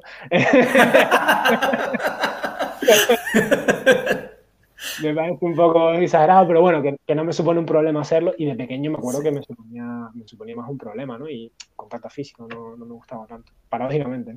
Entonces, un poco fue, fue. Y como toda la vida, yo creo que Andrés vas, vas investigando y lo que se te va dando bien va saliendo y lo que se te va dando mal, pues lo va un poco retirando. O sea que no, no ha sido tanto una inspiración, sino un descubrimiento, una vez has empezado. Sí, sí, fue un poco al principio lo que hacía todo el mundo, lo que tal, y después fue como, bueno, no, yo quiero profundizar en esto un poquito más, quiero llevarlo un poquito más. De hecho, ahora mismo tengo una alumna que, está estudiando temas de género y de la que he aprendido mucho, y, y, ojalá en el futuro sea ella la que haga las charlas y sea ella la que, la que se cargue un poquito de eso, si ella quiere, ¿no? Evidentemente. Y porque, porque entre lo que damos en clase, cuando ella ya de aquí a bastante tiempo se saque su cinturón negro, pues tendrá los estudios realmente eh, a nivel estudiantino, académico, y encima tendrá la experiencia empírica de haber luchado, de haber luchado con gente más grande, más fuerte físicamente que ella. Entonces, pues va a ser, yo creo que una oradora en ese aspecto brutal. brutal. Entonces, para mí, formar a gente así que tú dices, wow, el mensaje que ella pueda transmitir va a ser mucho más potente del que pueda transmitir yo. Evidentemente no hoy, porque yo hoy tengo más experiencia que ella, pero de aquí a 10 años, ese mensaje. Brutal. Porque además se añaden sus experiencias personales que son necesariamente distintas a las tuyas. Exactamente, entonces va a llegar mucho más va a llegar mucho más que lo, de lo que pueda llegar yo. Así que eso mola un montón, mola un montón porque te lo tomas como otro, otro concepto y, y, por lo menos me encanta. Pues bueno, vamos a volver a la física que ya hemos hablado bastante. yo no me quejo. Ahora te quería preguntar un poco, Andrés, eh, que además eh, la traducción, porque muchas de las cosas, que eso es otro problema que, que veo, que que aparte, eh, yo abajo pondré los enlaces a todas las imágenes que hemos visto, que muchas de las imágenes vienen acompañadas de textos donde explican, eh, entonces la podrán encontrar debajo, o sea que no se preocupen. Eh, muchas de las cosas me cuesta encontrarlas en castellano, Andrés, entonces estudien inglés, chicos, estudien inglés, chicas, porque la verdad que eh, si te quieres salir un poco de lo usual, muchas veces cuesta encontrarlo en tu propio idioma. Y mira que el castellano es un idioma extendido, pero ya te digo, yo por ejemplo, Momentum, eh, que es lo que queríamos hablar, que es lo que quería hablar un poco contigo, que nos explique qué es el momentum, el concepto ¿no? de, movimiento, me cuesta encontrarlo en castellano, pero hasta el propio término. Yo aquí veo, que me pones momento, ¿no? Es decir, pero si yo pongo momento en, en Google, no encuentro el concepto teórico, ¿no? Para, para, que entiendan incluso el problema muchas veces de, de, intentar buscar algo en tu propio idioma, ¿no? Que, y ya digo que el castellano no es el italiano, no es idiomas más pequeñitos, ¿no? Sí. Eh, bueno, sí, en efecto, yo, yo, creo que el inglés, vamos, por romper una lanza, por a ver, hice mi doctorado en Italia y ahora estoy haciendo mi postdoc en Hungría y italiano no aprendí hasta, hasta después de estar viviendo allí, tener que ir a comprar el pan. Y húngaro, sé decir, no sé hablar húngaro, ¿no? que ya es suficiente. Eh, entonces, lo que sí soy, hablo, hablo el inglés de forma fluida, como si fuera español. Muchas veces me olvido incluso las palabras en español, no me queda otra. Y, y chapurreo el italiano, Y ahora, y húngaro no estoy aprendiendo porque tengo otro idioma mucho más complicado que le estoy dando. No sé si mucho más complicado, pero de, la, de por ahí que le estoy dando ahora, le estoy dando ahora duro. Em, pero el problema que tienes si no aprendes... La ventaja del inglés es que es un idioma fácil dentro de lo que puedes encontrar por ahí y te abre muchísimas puertas. Entonces, yo diría, no solo el conocimiento. Eh, me, pediste que al final te recomendara algunos canales y demás y tristemente los canales que puedo recomendar, los libros en español, pero los canales son en inglés.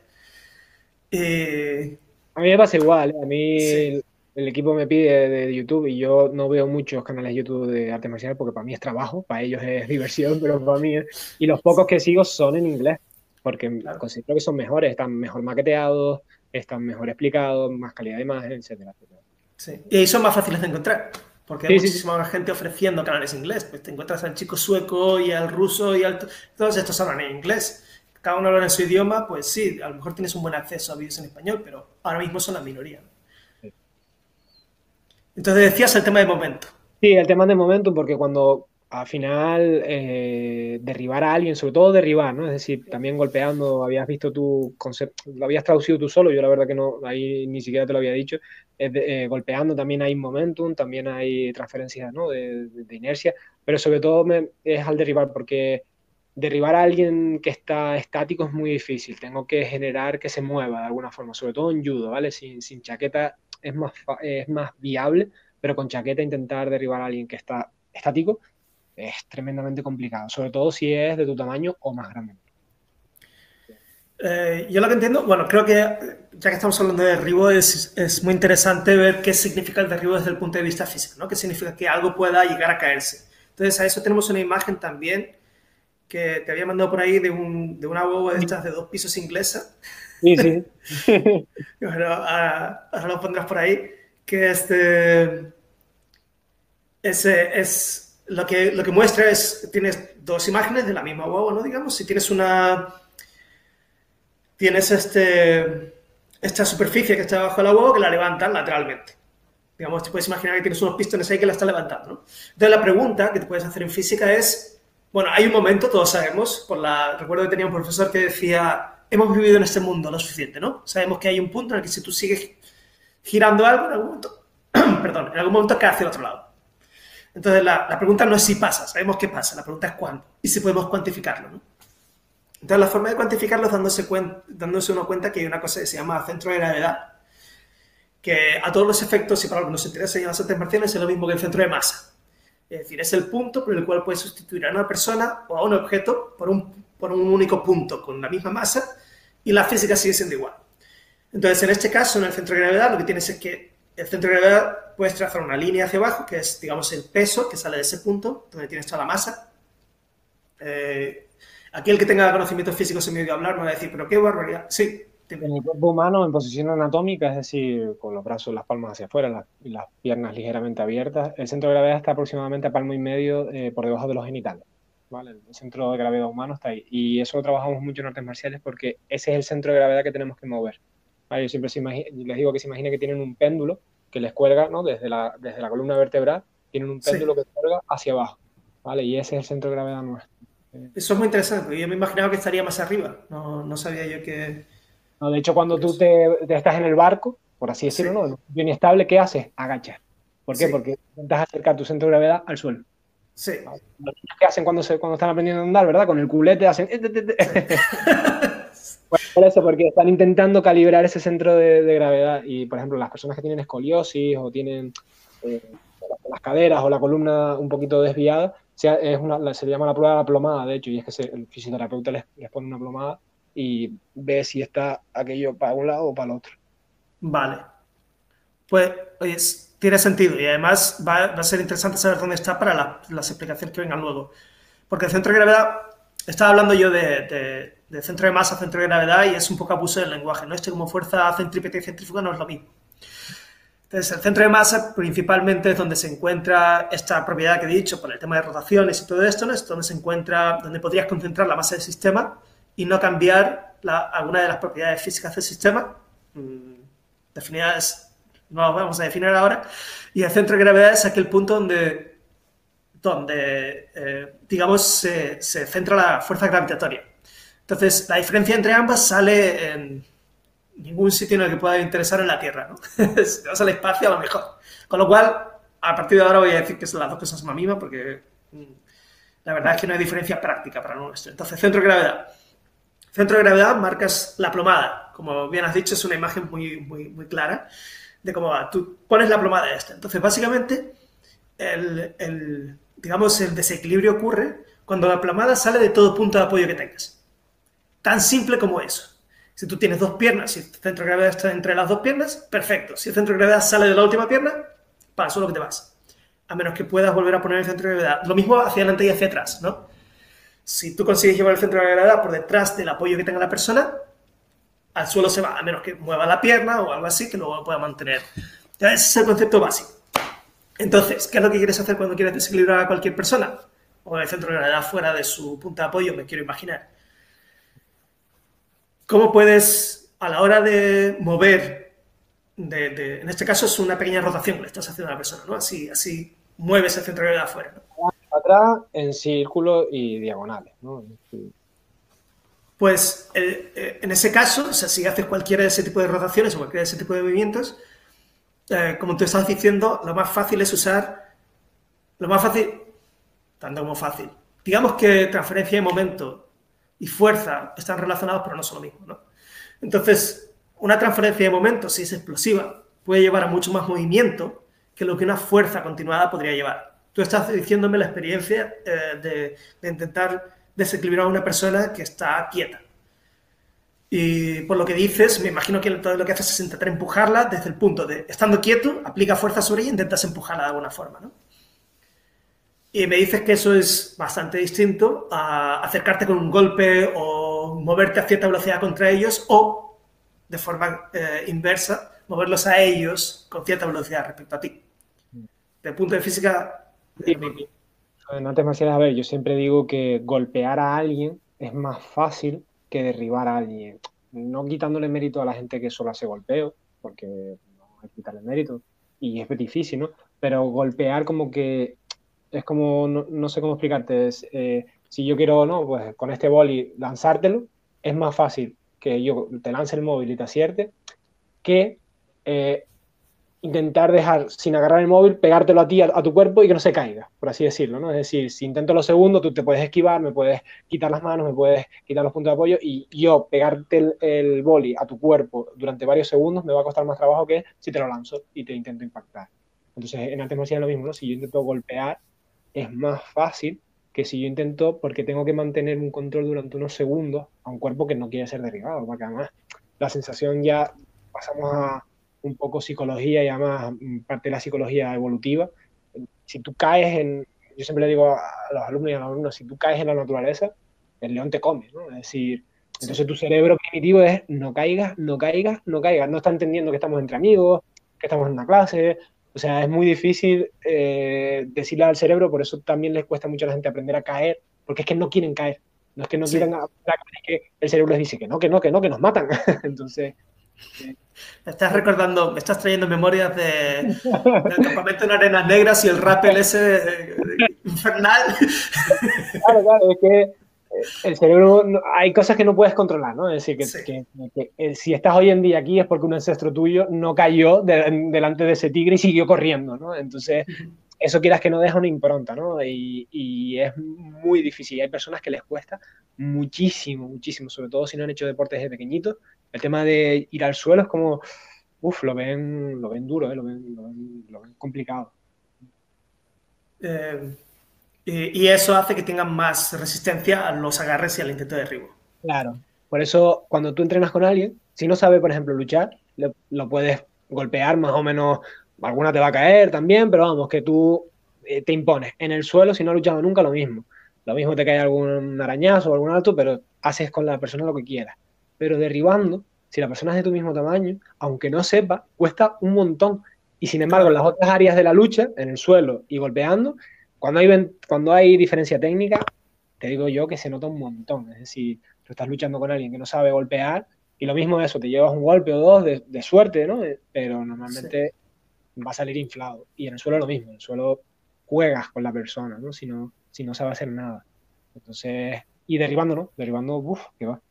Entonces, no sé si ves eh, el, ejemplo claro, ¿no? nosotros lo que intentamos es eso, ¿no? Generar la suficiente fuerza la podemos generar o bien por los agarres, ¿no? Es decir, de agarro la ropa que llevas puesta y te intento mover con lo que hablamos, ¿no? De las energías científicas. Y, y, por culpa de eso, tu, tu, centro de gravedad se empieza a mover y tú intentas eh, volver a estabilizarte y nosotros lo que intentamos es prever dónde vas, a, es decir, si yo te empujo para atrás, yo preveo que tu pie derecho va a intentar buscar ese punto de apoyo y lo que voy a hacer es empujar e intentar barrer ese pie a la misma para quitarte el punto de apoyo que tú me estás eh, contrarrestando. Y eso es que ese procesamiento cuesta un montón, ¿no? A, nivel teórico la gente lo suele entender rápido, pero aplicarlo es complejo, es muy, muy, muy complejo. Y sin chaqueta, normalmente lo que hay que hacer es colisionar, es decir, abrazar y mediante ese boom, desplazar el cuerpo del oponente e intentar redirigirlo. Es lo que intentamos hacer.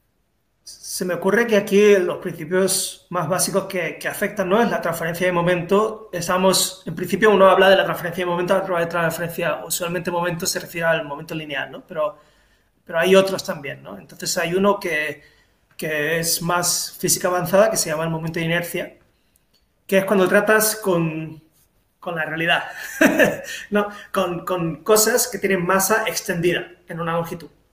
Entonces ahí es donde entran en el tema de, bueno, sea, si golpeo este, un palo que está agarrado en un eje, ¿no? Y puede girar libremente. Si golpeo el palo en el borde, gira mucho más rápido que si lo golpeo en el centro. O si tienes un, una, uno de estos, de estas personas que hacen patinaje sobre hielo, ¿no? Y, están girando y de repente eh, juntan los brazos y las piernas y empiezan a, ir muchísimo más rápido. Esto es, esos son eso viene del momento de inercia, viene de, un concepto extendido del momento lineal y del momento angular, que se llama momento de inercia específicamente.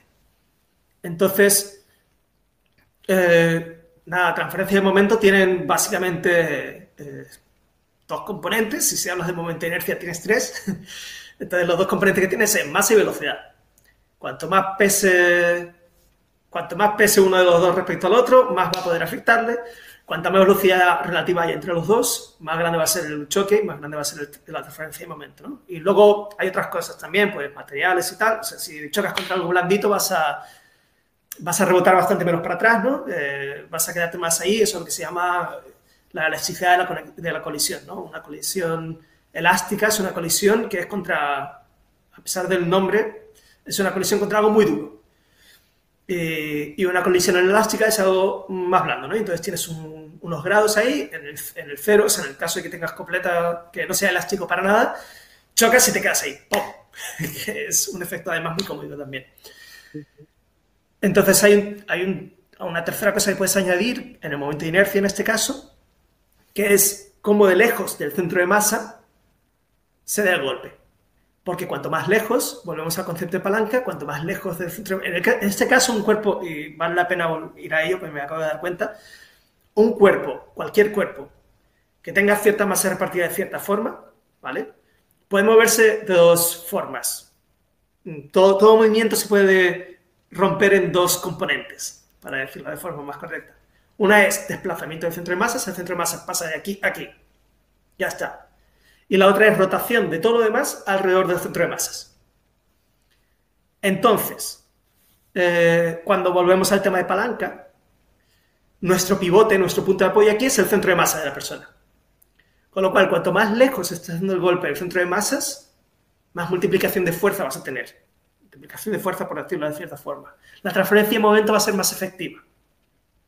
Con lo cual, me imagino que cuando estás girando a alguien de alguna forma, ¿no? su centro de masa se está desplazando y de repente pones la pierna abajo y ¡pum! rota alrededor del centro de masas. Cuanto más cerca del centro de masas, menos va a rotar. Si pones la pierna en lugar de abajo del todo en sus tobillos, la pones en su cadera, probablemente no la vayas a tirar con tanta facilidad. Sí, sí, sí. Es exactamente más o menos lo que. O sea, estabas explicando yo estaba intentando ir traduciendo a, a mi mundo, evidentemente.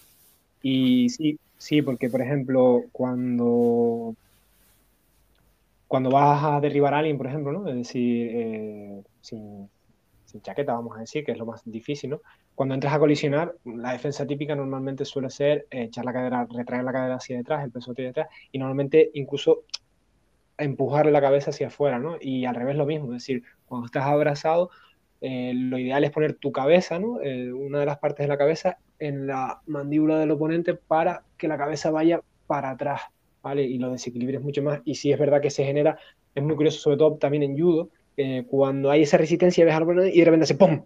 Y se, y se da la vuelta en, cero coma, porque claro, tienen tanta resistencia, tanta resistencia de fuerzas opuestas y de repente lo que tú dices, ¿no? De repente consigue esa, eh, ese, vencer esa resistencia y ocurre lo que tú has dicho, se invierte el plano en, en, como punto de referencia, el centro de gravedad, se invierte totalmente todo alrededor de, del centro de gravedad. Y se ve mucho, ya te digo, en judo de, alto nivel, ¿no? Nivel olímpico, nivel mundial, ese estancamiento ¿no? de fuerza y cuando el que está atacando, ¿no? Evidentemente, consigue vencer la resistencia, no es una caída como podemos ver en el gimnasio, más gradual, más un poco más controlado, o en un campeonato más regional, más chiquitito, sino es un rollo de ¡pum! que te lo tienen que poner muchas veces a cámara lenta porque no aprecias bien la caída, porque es que es un segundo. El torque es muy fuerte en ese caso. Es fuerte porque son muchos, claro, son tantos deportistas de élites que tienen una capacidad de generar eh, energía, ¿no? Increíble, ¿no? Tienen unos músculos muy desarrollados, mucha potencia. claro, la fuerza que tienen los dos opuestas es terrible, ¿no? Independientemente del peso, porque como tienen el mismo peso los dos más o menos, pues da igual el género y el peso, pero claro, cuando se vence esa resistencia, ¿no? De defensa y de ataque, ya te digo, muchas veces, hasta como espectador dices, uh, ¿qué ha pasado? Porque si no te estás pendiente, si te pillan el pestañeo de los ojos, te lo pierdes. Está, está resuelto ya, ¿no? Cuando resuelto, me cacho un día que no lo vi. y después lo en la cámara lenta y dices, ah, vale, ya no. Muy, muy interesante, muy interesante. Además, como digo, si, si alguno del equipo estaba perdido, cuando hagan el ejercicio que estoy, denle para atrás al vídeo y hagan el ejercicio que estoy haciendo yo, porque de hecho creo que lo voy a decir al principio del vídeo, que cuando tú expliques, que ellos intenten y ellas intenten trasladar tus palabras al tatami, porque es lo que estoy haciendo yo ahora mismo y me está sirviendo un montón, ¿sabes? Si, según me estás explicando, evidentemente estoy intentando entender la parte teórica que tú me estás contando, pero también de alguna forma estoy intentando traducirlo a mi mundo, ¿no? Que es lo que también ellos tienen que hacer, ¿no? Y, y lo van a ver más claro, tanto la parte tuya, porque, porque como lo pongo como en mi idioma, ¿no? Es decir, que, que, es muy curioso, muy, muy curioso. La última pregunta, y aquí yo creo que te insulté cuando. No, pero te expliqué cuando te lo dije, porque aquí está el eterno pique. Hay bastantes ingenieros en el equipo, que lo sepas, o sea, que. o proyectos de ingenieros. porque no sabía bien si, si, era más dentro del campo de la ingeniería o dentro del campo de la física, pero bueno, como los físicos. Algunos ingenieros son buena gente, voy a decirlo desde ya. Uno que está desde fuera de estas cosas es súper gracioso. Pero bueno, como, como, decía yo, te estoy diciendo todo esto para picarte un poco, pero... pero una de las últimas cosas que quería hablar contigo de, de, física hoy era eh, la fricción, ¿no? Es decir, que no es algo que yo comenté mucho en clase, em, porque bueno, es como demasiado específico, pero ya que te tenemos hoy aquí, y, y, que creo que se va aprendiendo con la práctica, ¿no? Que no hace falta que venga a explicar nada, es que cuando la persona tiene chaqueta, que en defensa personal es traducido, estamos en la laguna y hace frío, y cuando la, persona no tiene chaqueta, que en traducido en Canarias es verano todo, todo el año, pues es mucho más difícil controlarla, ¿no? Porque sobre todo en los primeros lances, ¿no? Cuando la lucha lleva poquito tiempo, pues no se nota mucho la diferencia, pero si la lucha continúa un, minuto o un minuto y medio, que, que, es mucho tiempo ya para luchar, eh, pues ya el sudor empieza a hacer su, efecto y vemos cómo es muy difícil controlar hasta ya simplemente la muñeca del oponente, ¿no? Porque se escurre de, mi sudor de la palma de mi mano y del sudor del, oponente de la muñeca, pues hasta controlar meramente una muñeca es, un reto, ¿no? Entonces un poco que nos explicará más o menos, ¿no? Es decir, eh, los procesos mecánicos que, ocurren en, los cuerpos eh, con la fricción, ¿no? Es decir, hablábamos, tú y yo hablábamos un poco de rugosidad, de, determinados aspectos que me parecen muy interesantes, porque después yo intentaré traducirlo a cosas que podemos aplicar dentro del tatami. Vale. Eh, bueno, primero, eh, para explicar la broma que, estabas diciendo que me habías hecho el pique, que me habías dicho que si que no sabías si el tema de rozamiento entraba más en la ingeniería o en la física, ¿no? y lo, primero, lo primero que quería aclarar es que cualquier, cualquier ingeniería que se dedique a cualquiera de los temas de los que he hablado, probablemente la persona, esa persona que está hablando de eso sepa muchísimo más eh, en profundidad y efectos prácticos de lo que yo estoy diciendo, porque la física en general, la física va sobre la teoría de todo lo que pasa en este, en este tipo de cosas y luego en cuanto creemos que lo entendemos, pues saltamos otra cosa. Y nos da igual. Eh, los ingenieros son los que, los que tienen que trabajar con ellos, los que tienen que hacer de verdad cosas que funcionen en el mundo con ellos, con lo cual se meten a saco y te sacan, vamos, le puedes preguntar el coeficiente de rozamiento dinámico, ahora mismo con lo que te voy a explicar, ¿no? Le puedes preguntar al ingeniero y te dice, bueno, depende del material, este material tiene este, este otro, y si pones, yo que sé, aluminio con aluminio va a ser más alto que si pones aluminio contra estaño, por ejemplo, ¿no? Entonces, eso a ellos, por supuesto, cualquier cosa que preguntes sobre su tema, muchísimo más. Yo doy la la idea general y luego ya cada uno que pueda expandir donde quiera. Entonces, me habéis dicho eso, me respeto a los ingenieros. Em, eh, el rozamiento es, un tema muy puñetero que además los físicos, eh, perdón por la palabra, es un tema que además los físicos nos, eh, nos trae mucho de cabeza, ¿no? La, vaca esférica en el vacío y, y todos muy contentos. ¿Por qué? Porque, porque hay tenemos estas ecuaciones muy complicadas, estos sistemas muy complicados que hay que resolver con integrales que muchas veces no se pueden hacer, ¿no? Y tenemos atajos.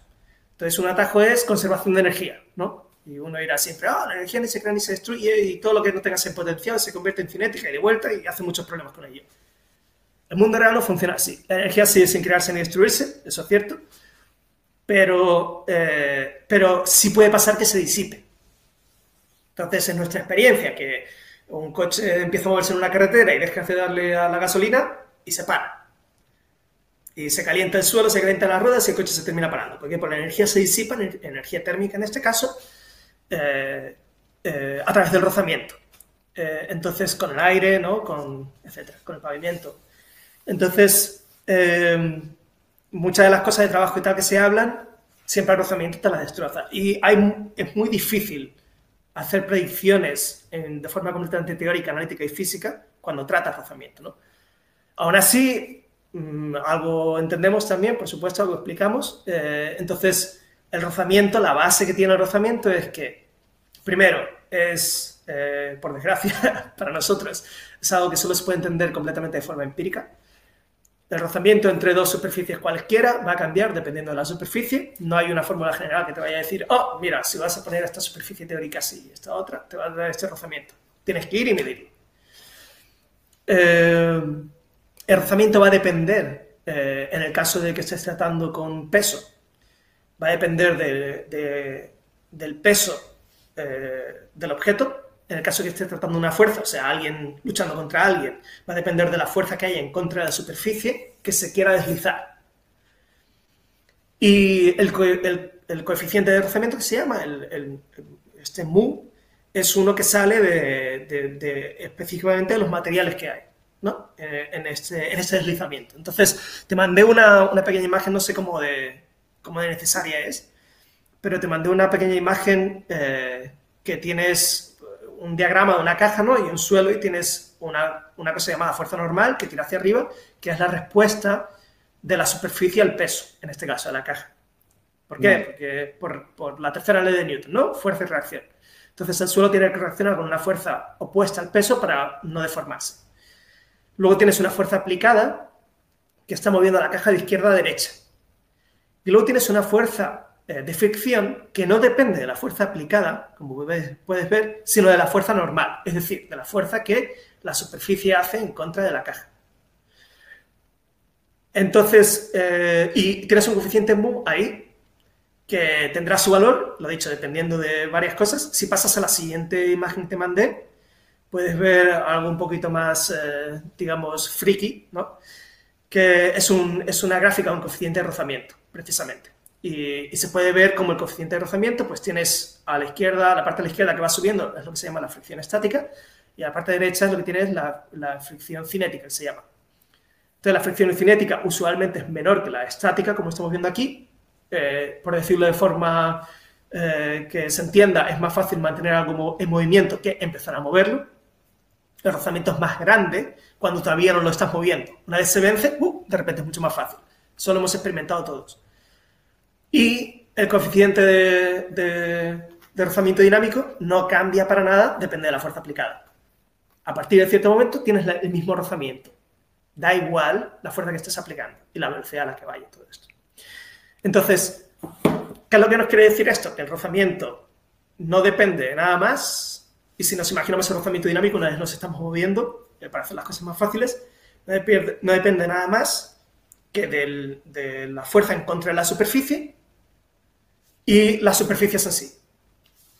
No depende del área, no depende de, de cómo de rápido vayas, no depende de nada de eso, solo de estas dos cosas. Claro, esa es la imagen ideal que tenemos de una caja que es homogénea, ¿no? Tu caja de cartón, que es cartón todo por debajo, y estás en el suelo que es eh, tatami, todo por debajo, ¿no? Entonces una caja de cartón en un suelo de tatami se mueve como un tiro, no hay ningún problema. ¿Qué pasa si la caja es mitad cartón y mitad goma? Ah, ahí tenemos que la mitad de la fuerza, perdón, la mitad de la fuerza se aplicaría sobre una superficie muy lisa, que es el cartón, y la otra mitad de la fuerza sería sobre la goma. ¿Qué pasa si de alguna forma configuramos la caja, la ponemos de pie y solo está tocando la goma en el suelo? ¿Qué va a costar más moverla. ¿Por qué? Porque toda la fuerza está cayendo sobre la goma. Entonces, eh, eso es con lo que tienes que jugar en este caso, ¿no? Una persona, eh, como me estás comentando tú, las aplicaciones que esto a lo mejor puede tener, me voy a adelantar un poco.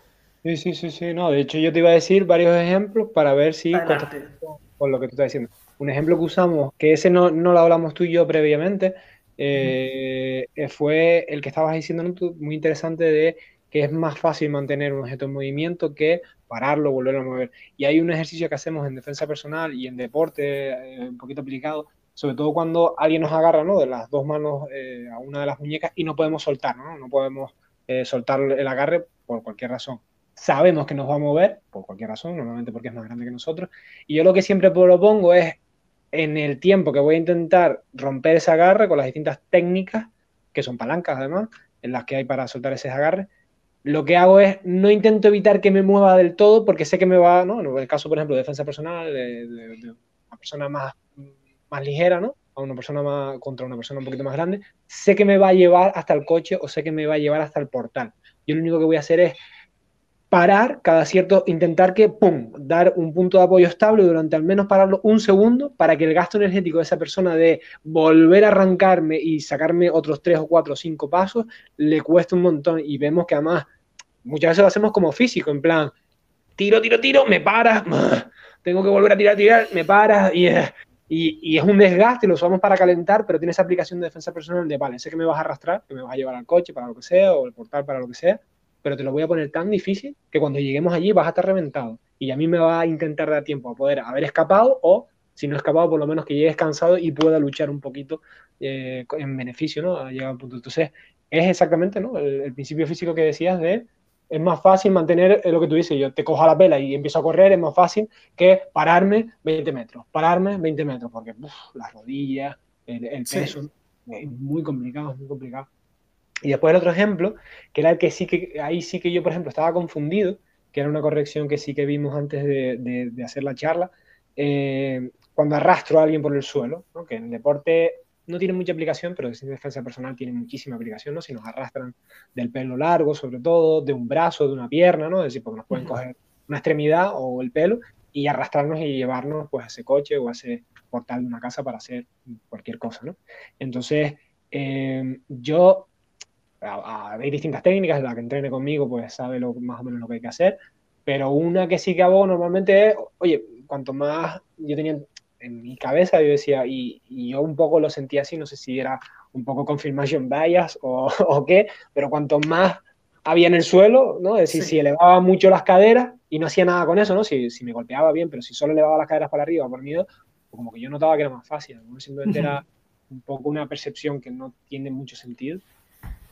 Em, Porque tú me comentabas eso, ¿no? Que la fricción da igual en la superficie de contacto, sino la calidad de la superficie, ¿no? Es decir, pues si estoy todo sudado, da igual que tenga solo los hombros apoyados que toda la espalda, ¿no? Pero a lo mejor, si yo tengo, por ejemplo, una chaqueta, Andrés, una chaqueta, vamos a decir, de material, yo qué sé, de, cuero, que yo creo que es, bastante fastidiado, ¿no? De, arrastrar. sí, me lo estoy inventando un poco, pero bueno. Sí. Eh, vamos a decir que sí por... yo, tampoco tengo ni idea. Eso es una de las preguntas que le puedes hacer a los ingenieros, precisamente. bueno, un, material que dificulta más que una espalda sudado, que yo creo que es casi todos los materiales del universo. Entonces, si tengo esa chaqueta puesta, es mejor que tenga solo, o sea, da igual que tenga los hombros o toda la espalda, o es mejor que tenga toda la espalda en contacto con eso.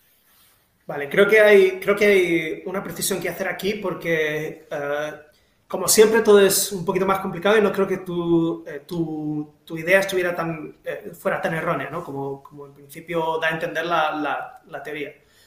Uh, primero quiero volver atrás un poquito y perdona por hacer un poco el lío aquí. Estabas comentando lo de que es más difícil empezar cuando te cargas a alguien a la pela, pararte y empezar que simplemente moverte.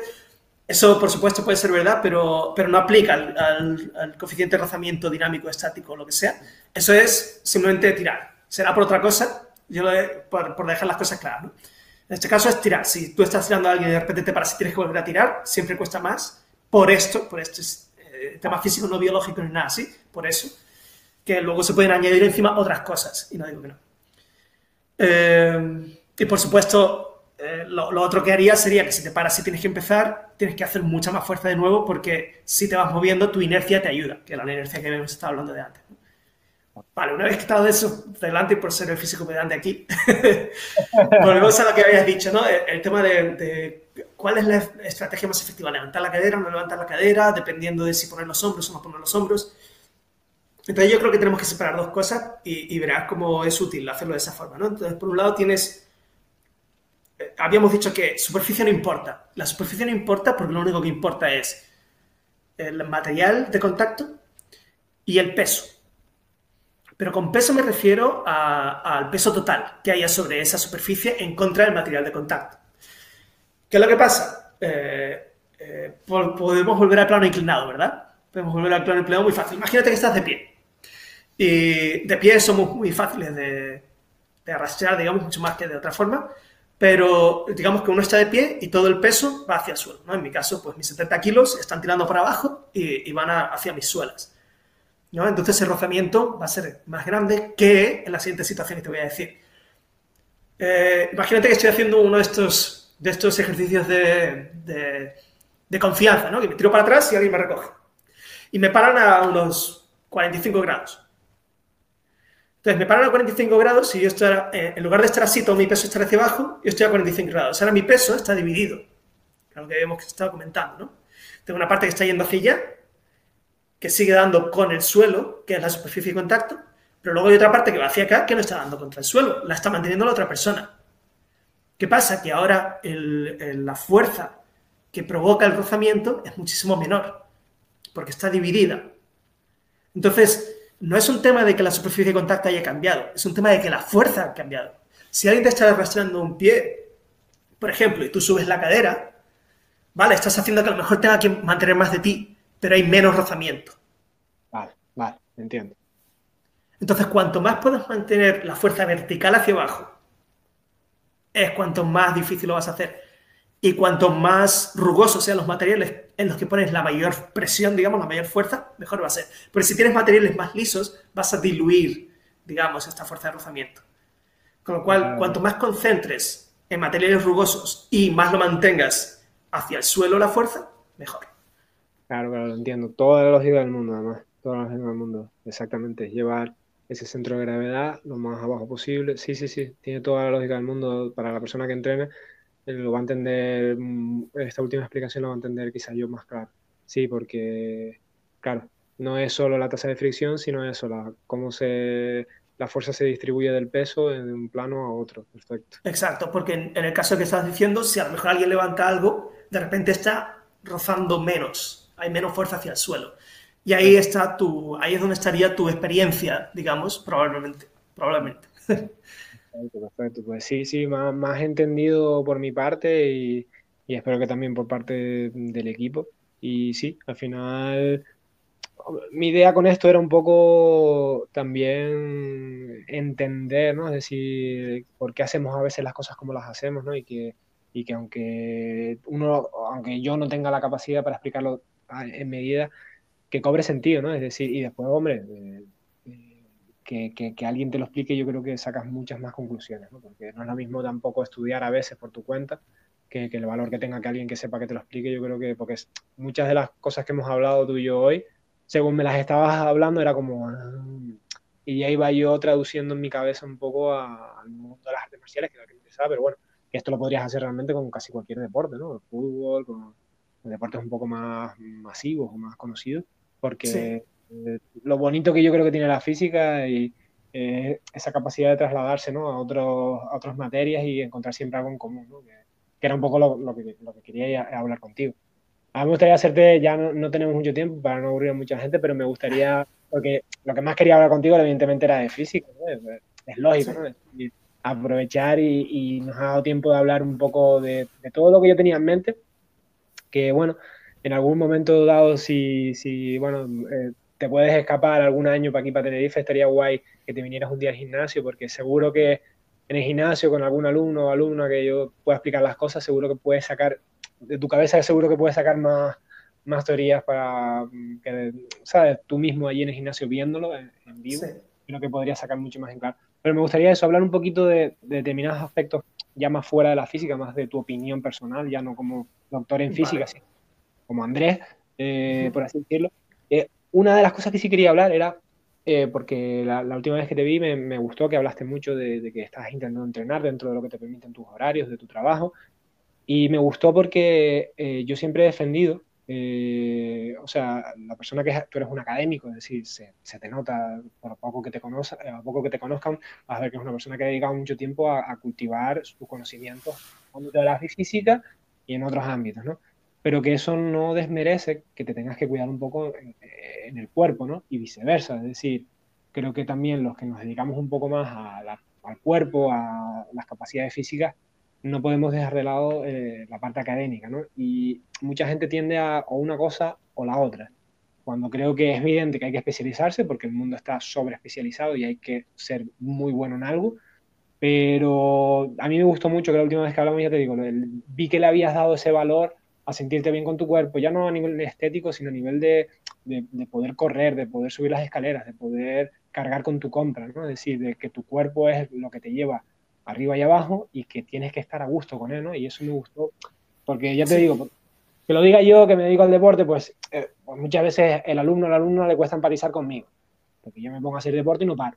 Entonces le cuesta empatizar, tú es que eres tú. Pero si lo dice alguien que ha, que ha dedicado la mayor parte de su vida a estudiar, creo que también muchos pueden decir, hostia, es que si Andrés puede, eh, haciendo un postdoctorado, pues yo que estoy haciendo un grado, creo que, que, también puedo sacarle tiempo y puedo dedicarle, aunque sea, ya te digo, no hace falta, y eso creo que lo vas a defender tú, dos horas al día, pero poquito yo creo que se, me, que, se, que se, se, nota la diferencia, creo yo.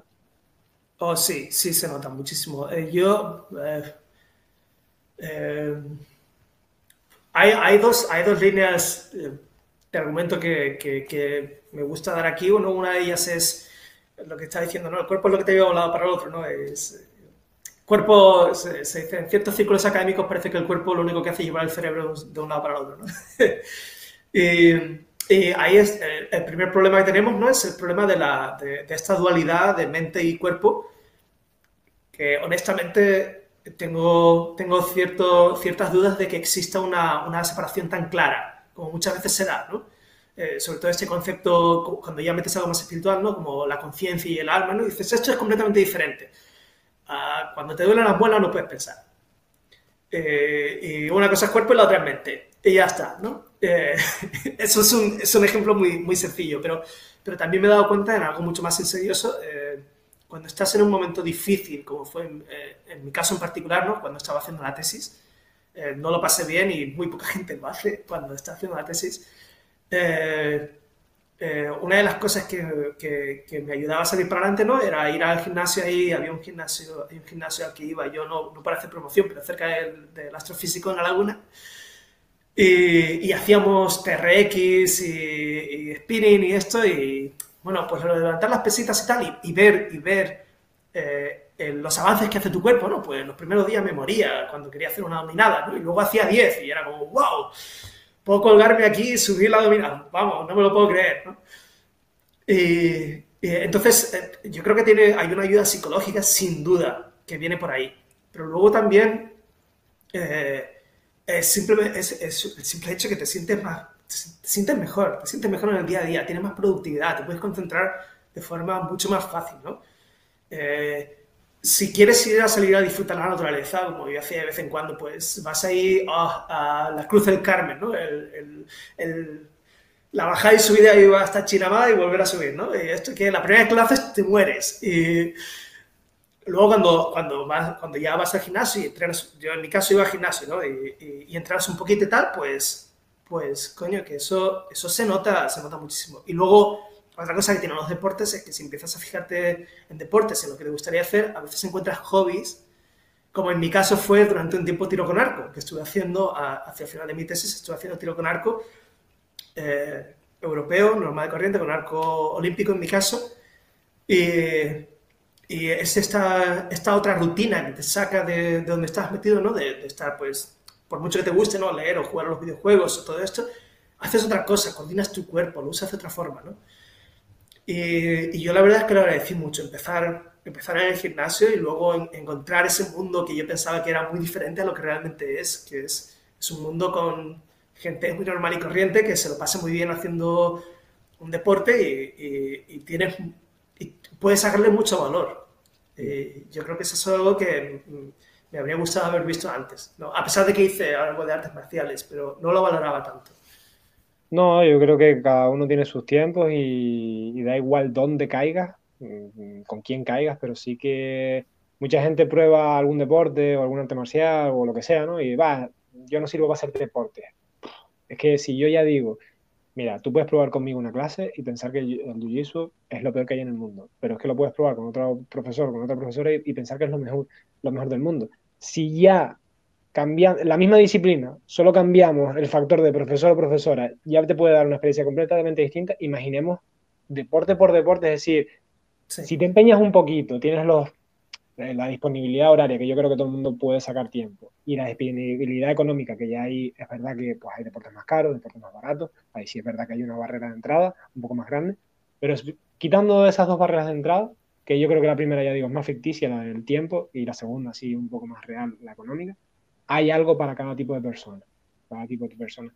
Yo, lo que sí, comentabas que tú hiciste un poquito de, estuviste poquito, ¿no? Entrenando entrenaste conmigo, yo la, la, la, pregunta un poco es doble, ¿no? Es decir, no tanto porque sí sé que después, oye, pues la vida se complica, ¿no? Y hay momentos en los que uno está más liado y, y más o menos me acuerdo por qué, por qué lo dejaste, pero mi pregunta más bien no era por eso, sino tú empezaste, Andrés, eh, quizás por cariño a mí, de que yo te dije, venga, vamos para allá, y, y tú dices, bueno, pues venga, vamos a probar con Yosa, porque yo estaba empezando algo nuevo, ¿no? Y dijiste, bueno, pues, pues hacerle el gusto al colega, voy con él un rato y ya está o, o realmente te interesaba, o, o, un poco por eso, pero realmente tú tenías ese interés y no fue la plastería mía.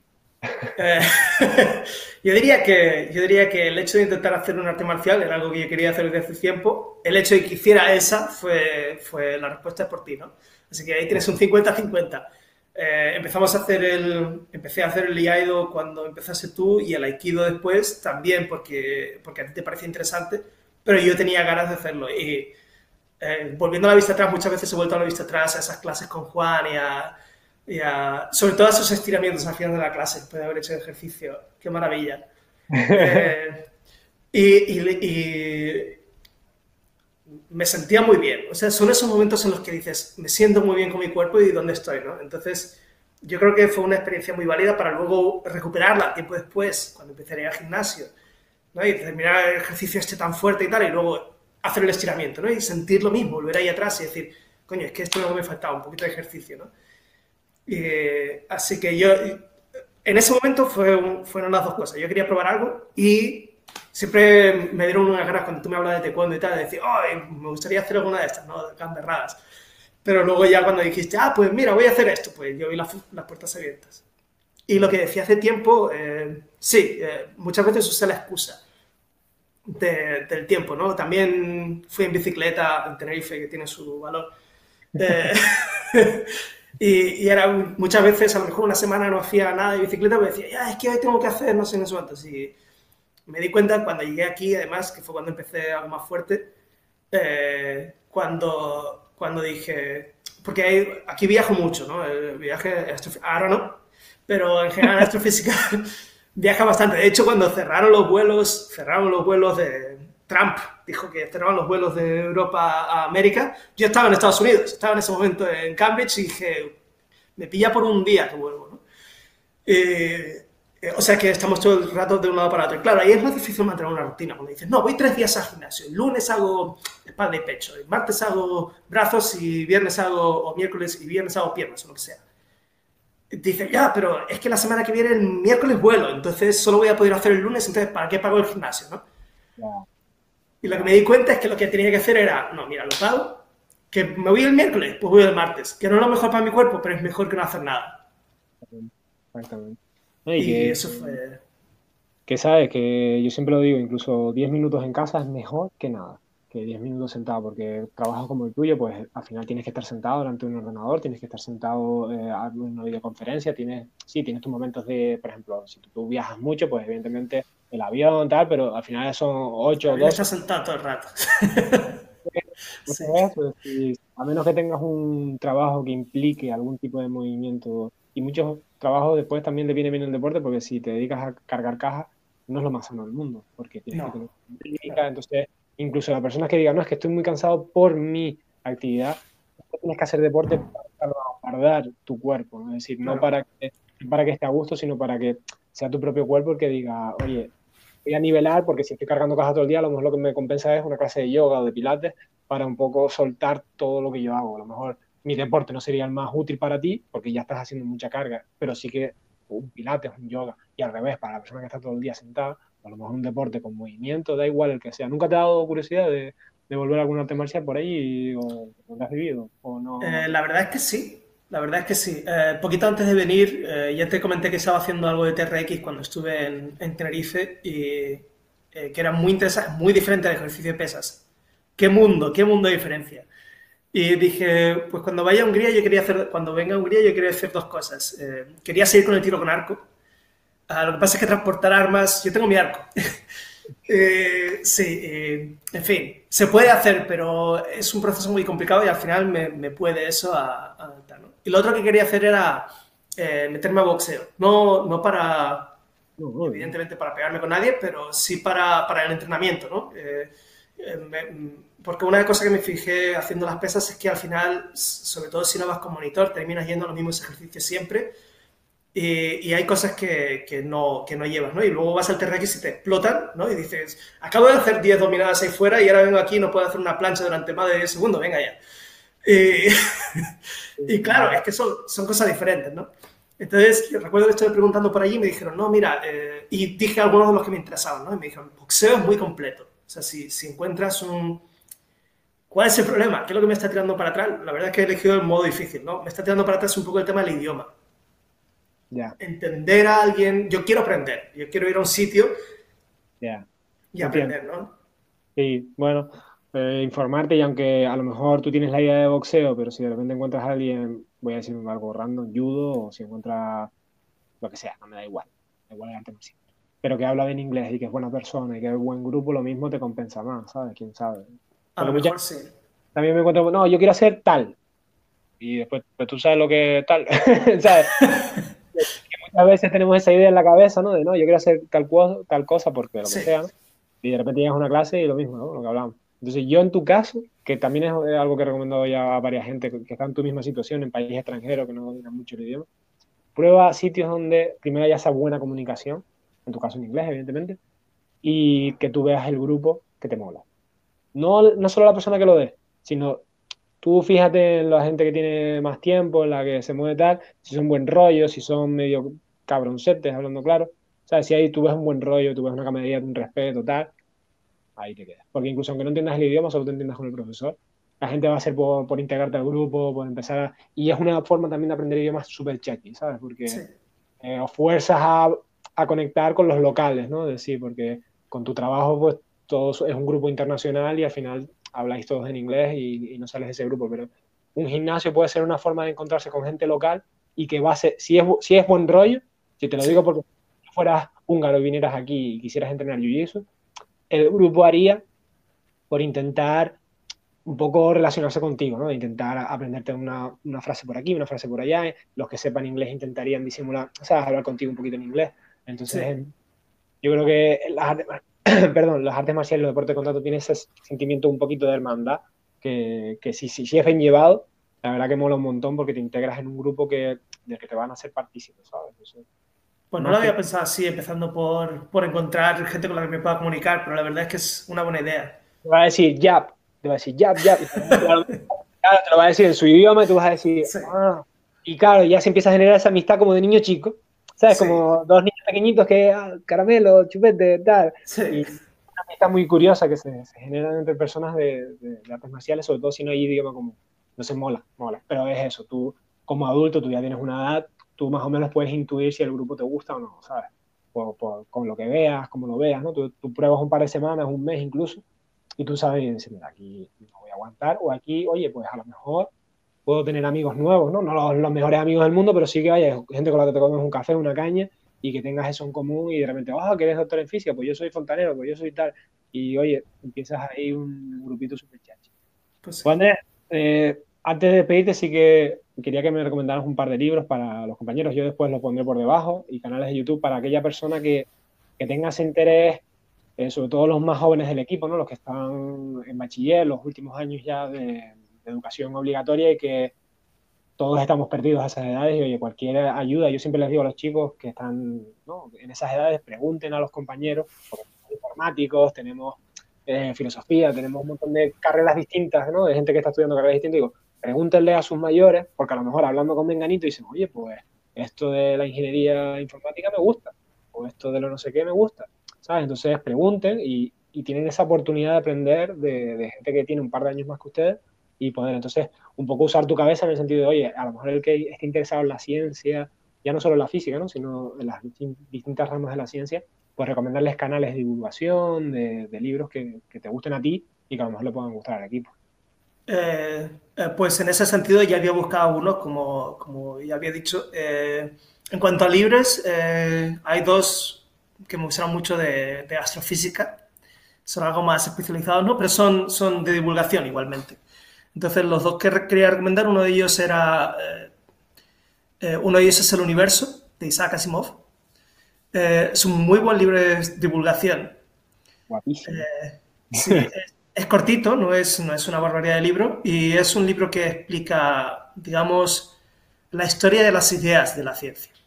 Entonces, te, te, voy, te voy, a pasar los enlaces de Amazon que tengo, por si que hay unas portadas y demás.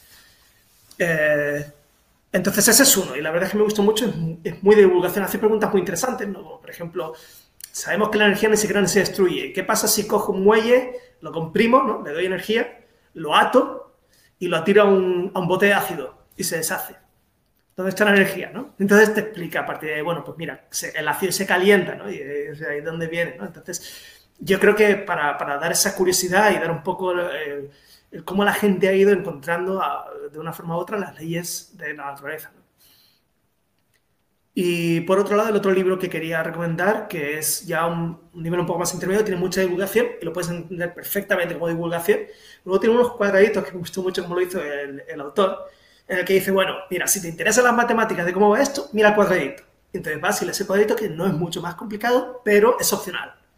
Entonces vas ahí y te enteras. Entonces en el libro eh, lo tengo aquí apuntado porque el, eh, yo me lo leí en inglés. Entonces el nombre en español es eh, Agujeros Negros y Tiempo Curvo. Y el, y el autor es Kip Thorne, que es uno de los de las personas que, que teorizó la existencia de los agujeros negros. De hecho, fue el que se, Stephen Hawking no creía que existieran al principio. Y fue el que, se, el que hizo la apuesta, la famosa apuesta que Stephen Hawking perdió. Y se llevó muchos, eh, una, una uh, suscripción anual de interview a su casa por eso. entonces, entonces, ese libro está muy bien, eh, yo lo recomiendo por, por, esto que digo, es muy divulgación, explica las cosas como más chulas, ¿no? Eh, el espacio-tiempo curvo, la teoría de la relatividad, ¿no? Agujeros negros, el tiempo no es absoluto, ¿no? Esto, y lo hace muy accesible, entonces yo creo que eso es muy interesante. Eh, luego canales de YouTube quería recomendar otros dos también, por no apabullar. Eh, uno de ellos es más centrado en la física, eh, aunque tiene un canal hermano que es más eh, general. El canal es Minute Physics. Eh, son básicamente vídeos hechos con machanguitos de palo y, y explica principios físicos muy buenos, ¿no? Y, y, también hace preguntas muy interesantes y las responde de forma correcta, a, desde mi conocimiento, ¿no? Mm. Como por ejemplo, uno de los vídeos que tiene ahí es, uh, ¿puede un fotón tener sombra? sea, si, si, iluminas un fotón con otro fotón, ¿hay sombra o no hay sombra? ¿no? Entonces, te explica estas cosas de forma muy accesible que están muy interesante, creo yo, de divulgación. El canal hermano este, que no es el otro que quería recomendar, es Minute Earth, que es más sobre ciencia en general. Eh, y luego, el otro canal que quería recomendar eh, es un chico, creo que australiano, quizá no, que se llama, el, canal se llama Veritasium y también es de ciencia. Te voy a pasar las páginas de los canales. Sí, sí, yo lo pongo por abajo para que, bueno, haya llegado aquí y tengas interés, pues, pues tenga esos canales. Yo, ya para terminar, no sé si tú querías, eh, porque, hombre, yo, eh, yo sé que tú tienes un trabajo muy específico, no, no eres divulgador científico, pero también, quería estas recomendaciones más personales, ¿no? Porque, como digo, hasta, hasta para mí, porque yo, aunque no, siempre yo creo que el, que conocer y saber no, no, ocupa lugar y que es un dicho muy trillado, pero hasta cierto punto real. ¿no? Y no sé si tú querías divulgar algo, eh, no sé, sé que algo personal no, pero si algún mensaje así en plan de, oye, que, que porque yo normalmente intento que la gente pues promocione su gimnasio, eh, donde entrena, ¿no? Si, si dan clase en algún sitio, o yo, yo qué sé, ¿no? Algo, la última chica que, que todavía no ha salido el vídeo, pero cuando salga, cuando este salga así ya habrá sido publicado, pues tiene un grupo, es Yudoka, pero quería un poco su grupo de música, ¿no? Entonces, pues, oye, pues su grupo de música. Entonces, no sé si tú tienes algo así o algún mensaje más general que quieras promocionar. Eh, pues en principio la verdad es que no tengo, no tengo una promoción de ningún tipo de esto. Vamos, hay, hay gente estupenda haciendo cosas maravillosas en este mundo, sin duda, y podría recomendar muchísimos grupos de astronomía, de que sacan fotos que son impresionantes, ¿no? Que hay en Canarias ahora mismo y hacen unos trabajos impresionantes y, la verdad es que me gusta muchísimo, etcétera. Eh, pero no tengo así nada que quiera... Sí, sí podría decir algo, ¿no? Es... Eh, eh, la gente, como tú dices, tienes mucha gente de muchos lados de, muchos de estos eh, caminos de la vida ¿no? que te llevan, te llevan por ahí. Y yo creo que, una de las cosas más importantes, sobre todo ahora que nos sentimos un poquito más tristes por lo que está pasando con, con lo del coronavirus y tal, que raramente hay un camino equivocado y, raramente algo que aprendas vale menos que otra cosa. y, yo me encuentro con mucha gente que cuando habla conmigo ¿no? y, y les digo que soy astrofísico, se sienten intimidados a veces y entonces me dicen, ah, pues yo es que no sé, y, eh, bueno, esto no te parecerá interesante, no es tan difícil como lo que tú haces. Y yo creo que si algo se estudia, tiene valor y todo lo que tiene valor lo tiene por algo, ¿no? Entonces, pedagogía que siempre, pues, que está en el ámbito universitario, ¿no? Se suele decir, magisterio es, es muy fácil, ¿no? Es para, ya, pero, bueno, sea fácil o difícil, es una cosa que es necesaria, no todo el mundo sabe, hay que aprenderla, no nos sale natural y es muy importante, precisamente por lo que estás diciendo tú. Entonces, que nadie se sienta, digamos, mm, vencido por, por, por, lo que piense la sociedad en general, de la validez que tenga una carrera u otra, ¿no? Eh, adelante con lo tuyo, que, que, que, ya encontrarás a alguien que vea más allá de ello y, y, y que vea el verdadero valor que tiene.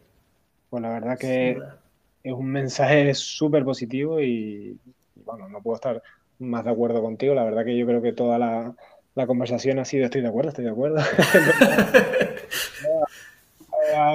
sí, también digo que, que, que, yo un poco intento invitar a la gente con, con la que tengo afinidad, ¿no? Si, eh, evidentemente me gusta cuando alguien me lleva a la contraria por también tener pensamientos distintos, pero vamos, yo creo que no, de todo lo que has dicho, eh, esta opinión personal, porque al final, personal, me siento 100% identificado y es verdad. Al final hay que, tendemos, sobre todo quizás más jóvenes, ¿no? más, más adultos ya vas cogiendo la percepción de la realidad, pero mucho, hay mucha tontería en los primeros años de universidad de qué es mejor o qué es peor. Y al final cuando llevas un montón de años en, en el mundo dices, al final el conocimiento es conocimiento. Y ya tenerlo es ser afortunado de poder haber llegado hasta un punto de conocimiento en algo. Eh, De resto, lo que sea, pues lo que sea. Mientras lo hagas bien, lo hagas con pasión, que es, por ejemplo, lo que, lo que tú has demostrado hoy, un montón de pasión en, tu, en tu rama de, de, estudio, eso es lo interesante. Porque yo creo que cuando se te oye a ti hablar de física es eso, ¿no? Yo por lo menos no me siento intimidado, lo que me siento es motivado de, de aprender de alguien que es porque me transmite esa motivación, ¿no? Es decir, si tú hablas motivado de física, que es el caso, pues, pues yo me motivo. Es decir, y no es un aspecto del conocimiento de que yo tenga ni idea, pero, pero ya digo, es, es más ese, ese rollo, ¿no? Joder, esta persona está súper motivada con este tema, por algo será, vamos, vamos, a, vamos a estudiar. Lo he dicho, Andrés, me despido ya también para que la gente no me eche la bronca después de que doy mucho la turra. la verdad es que yo eso hablas que...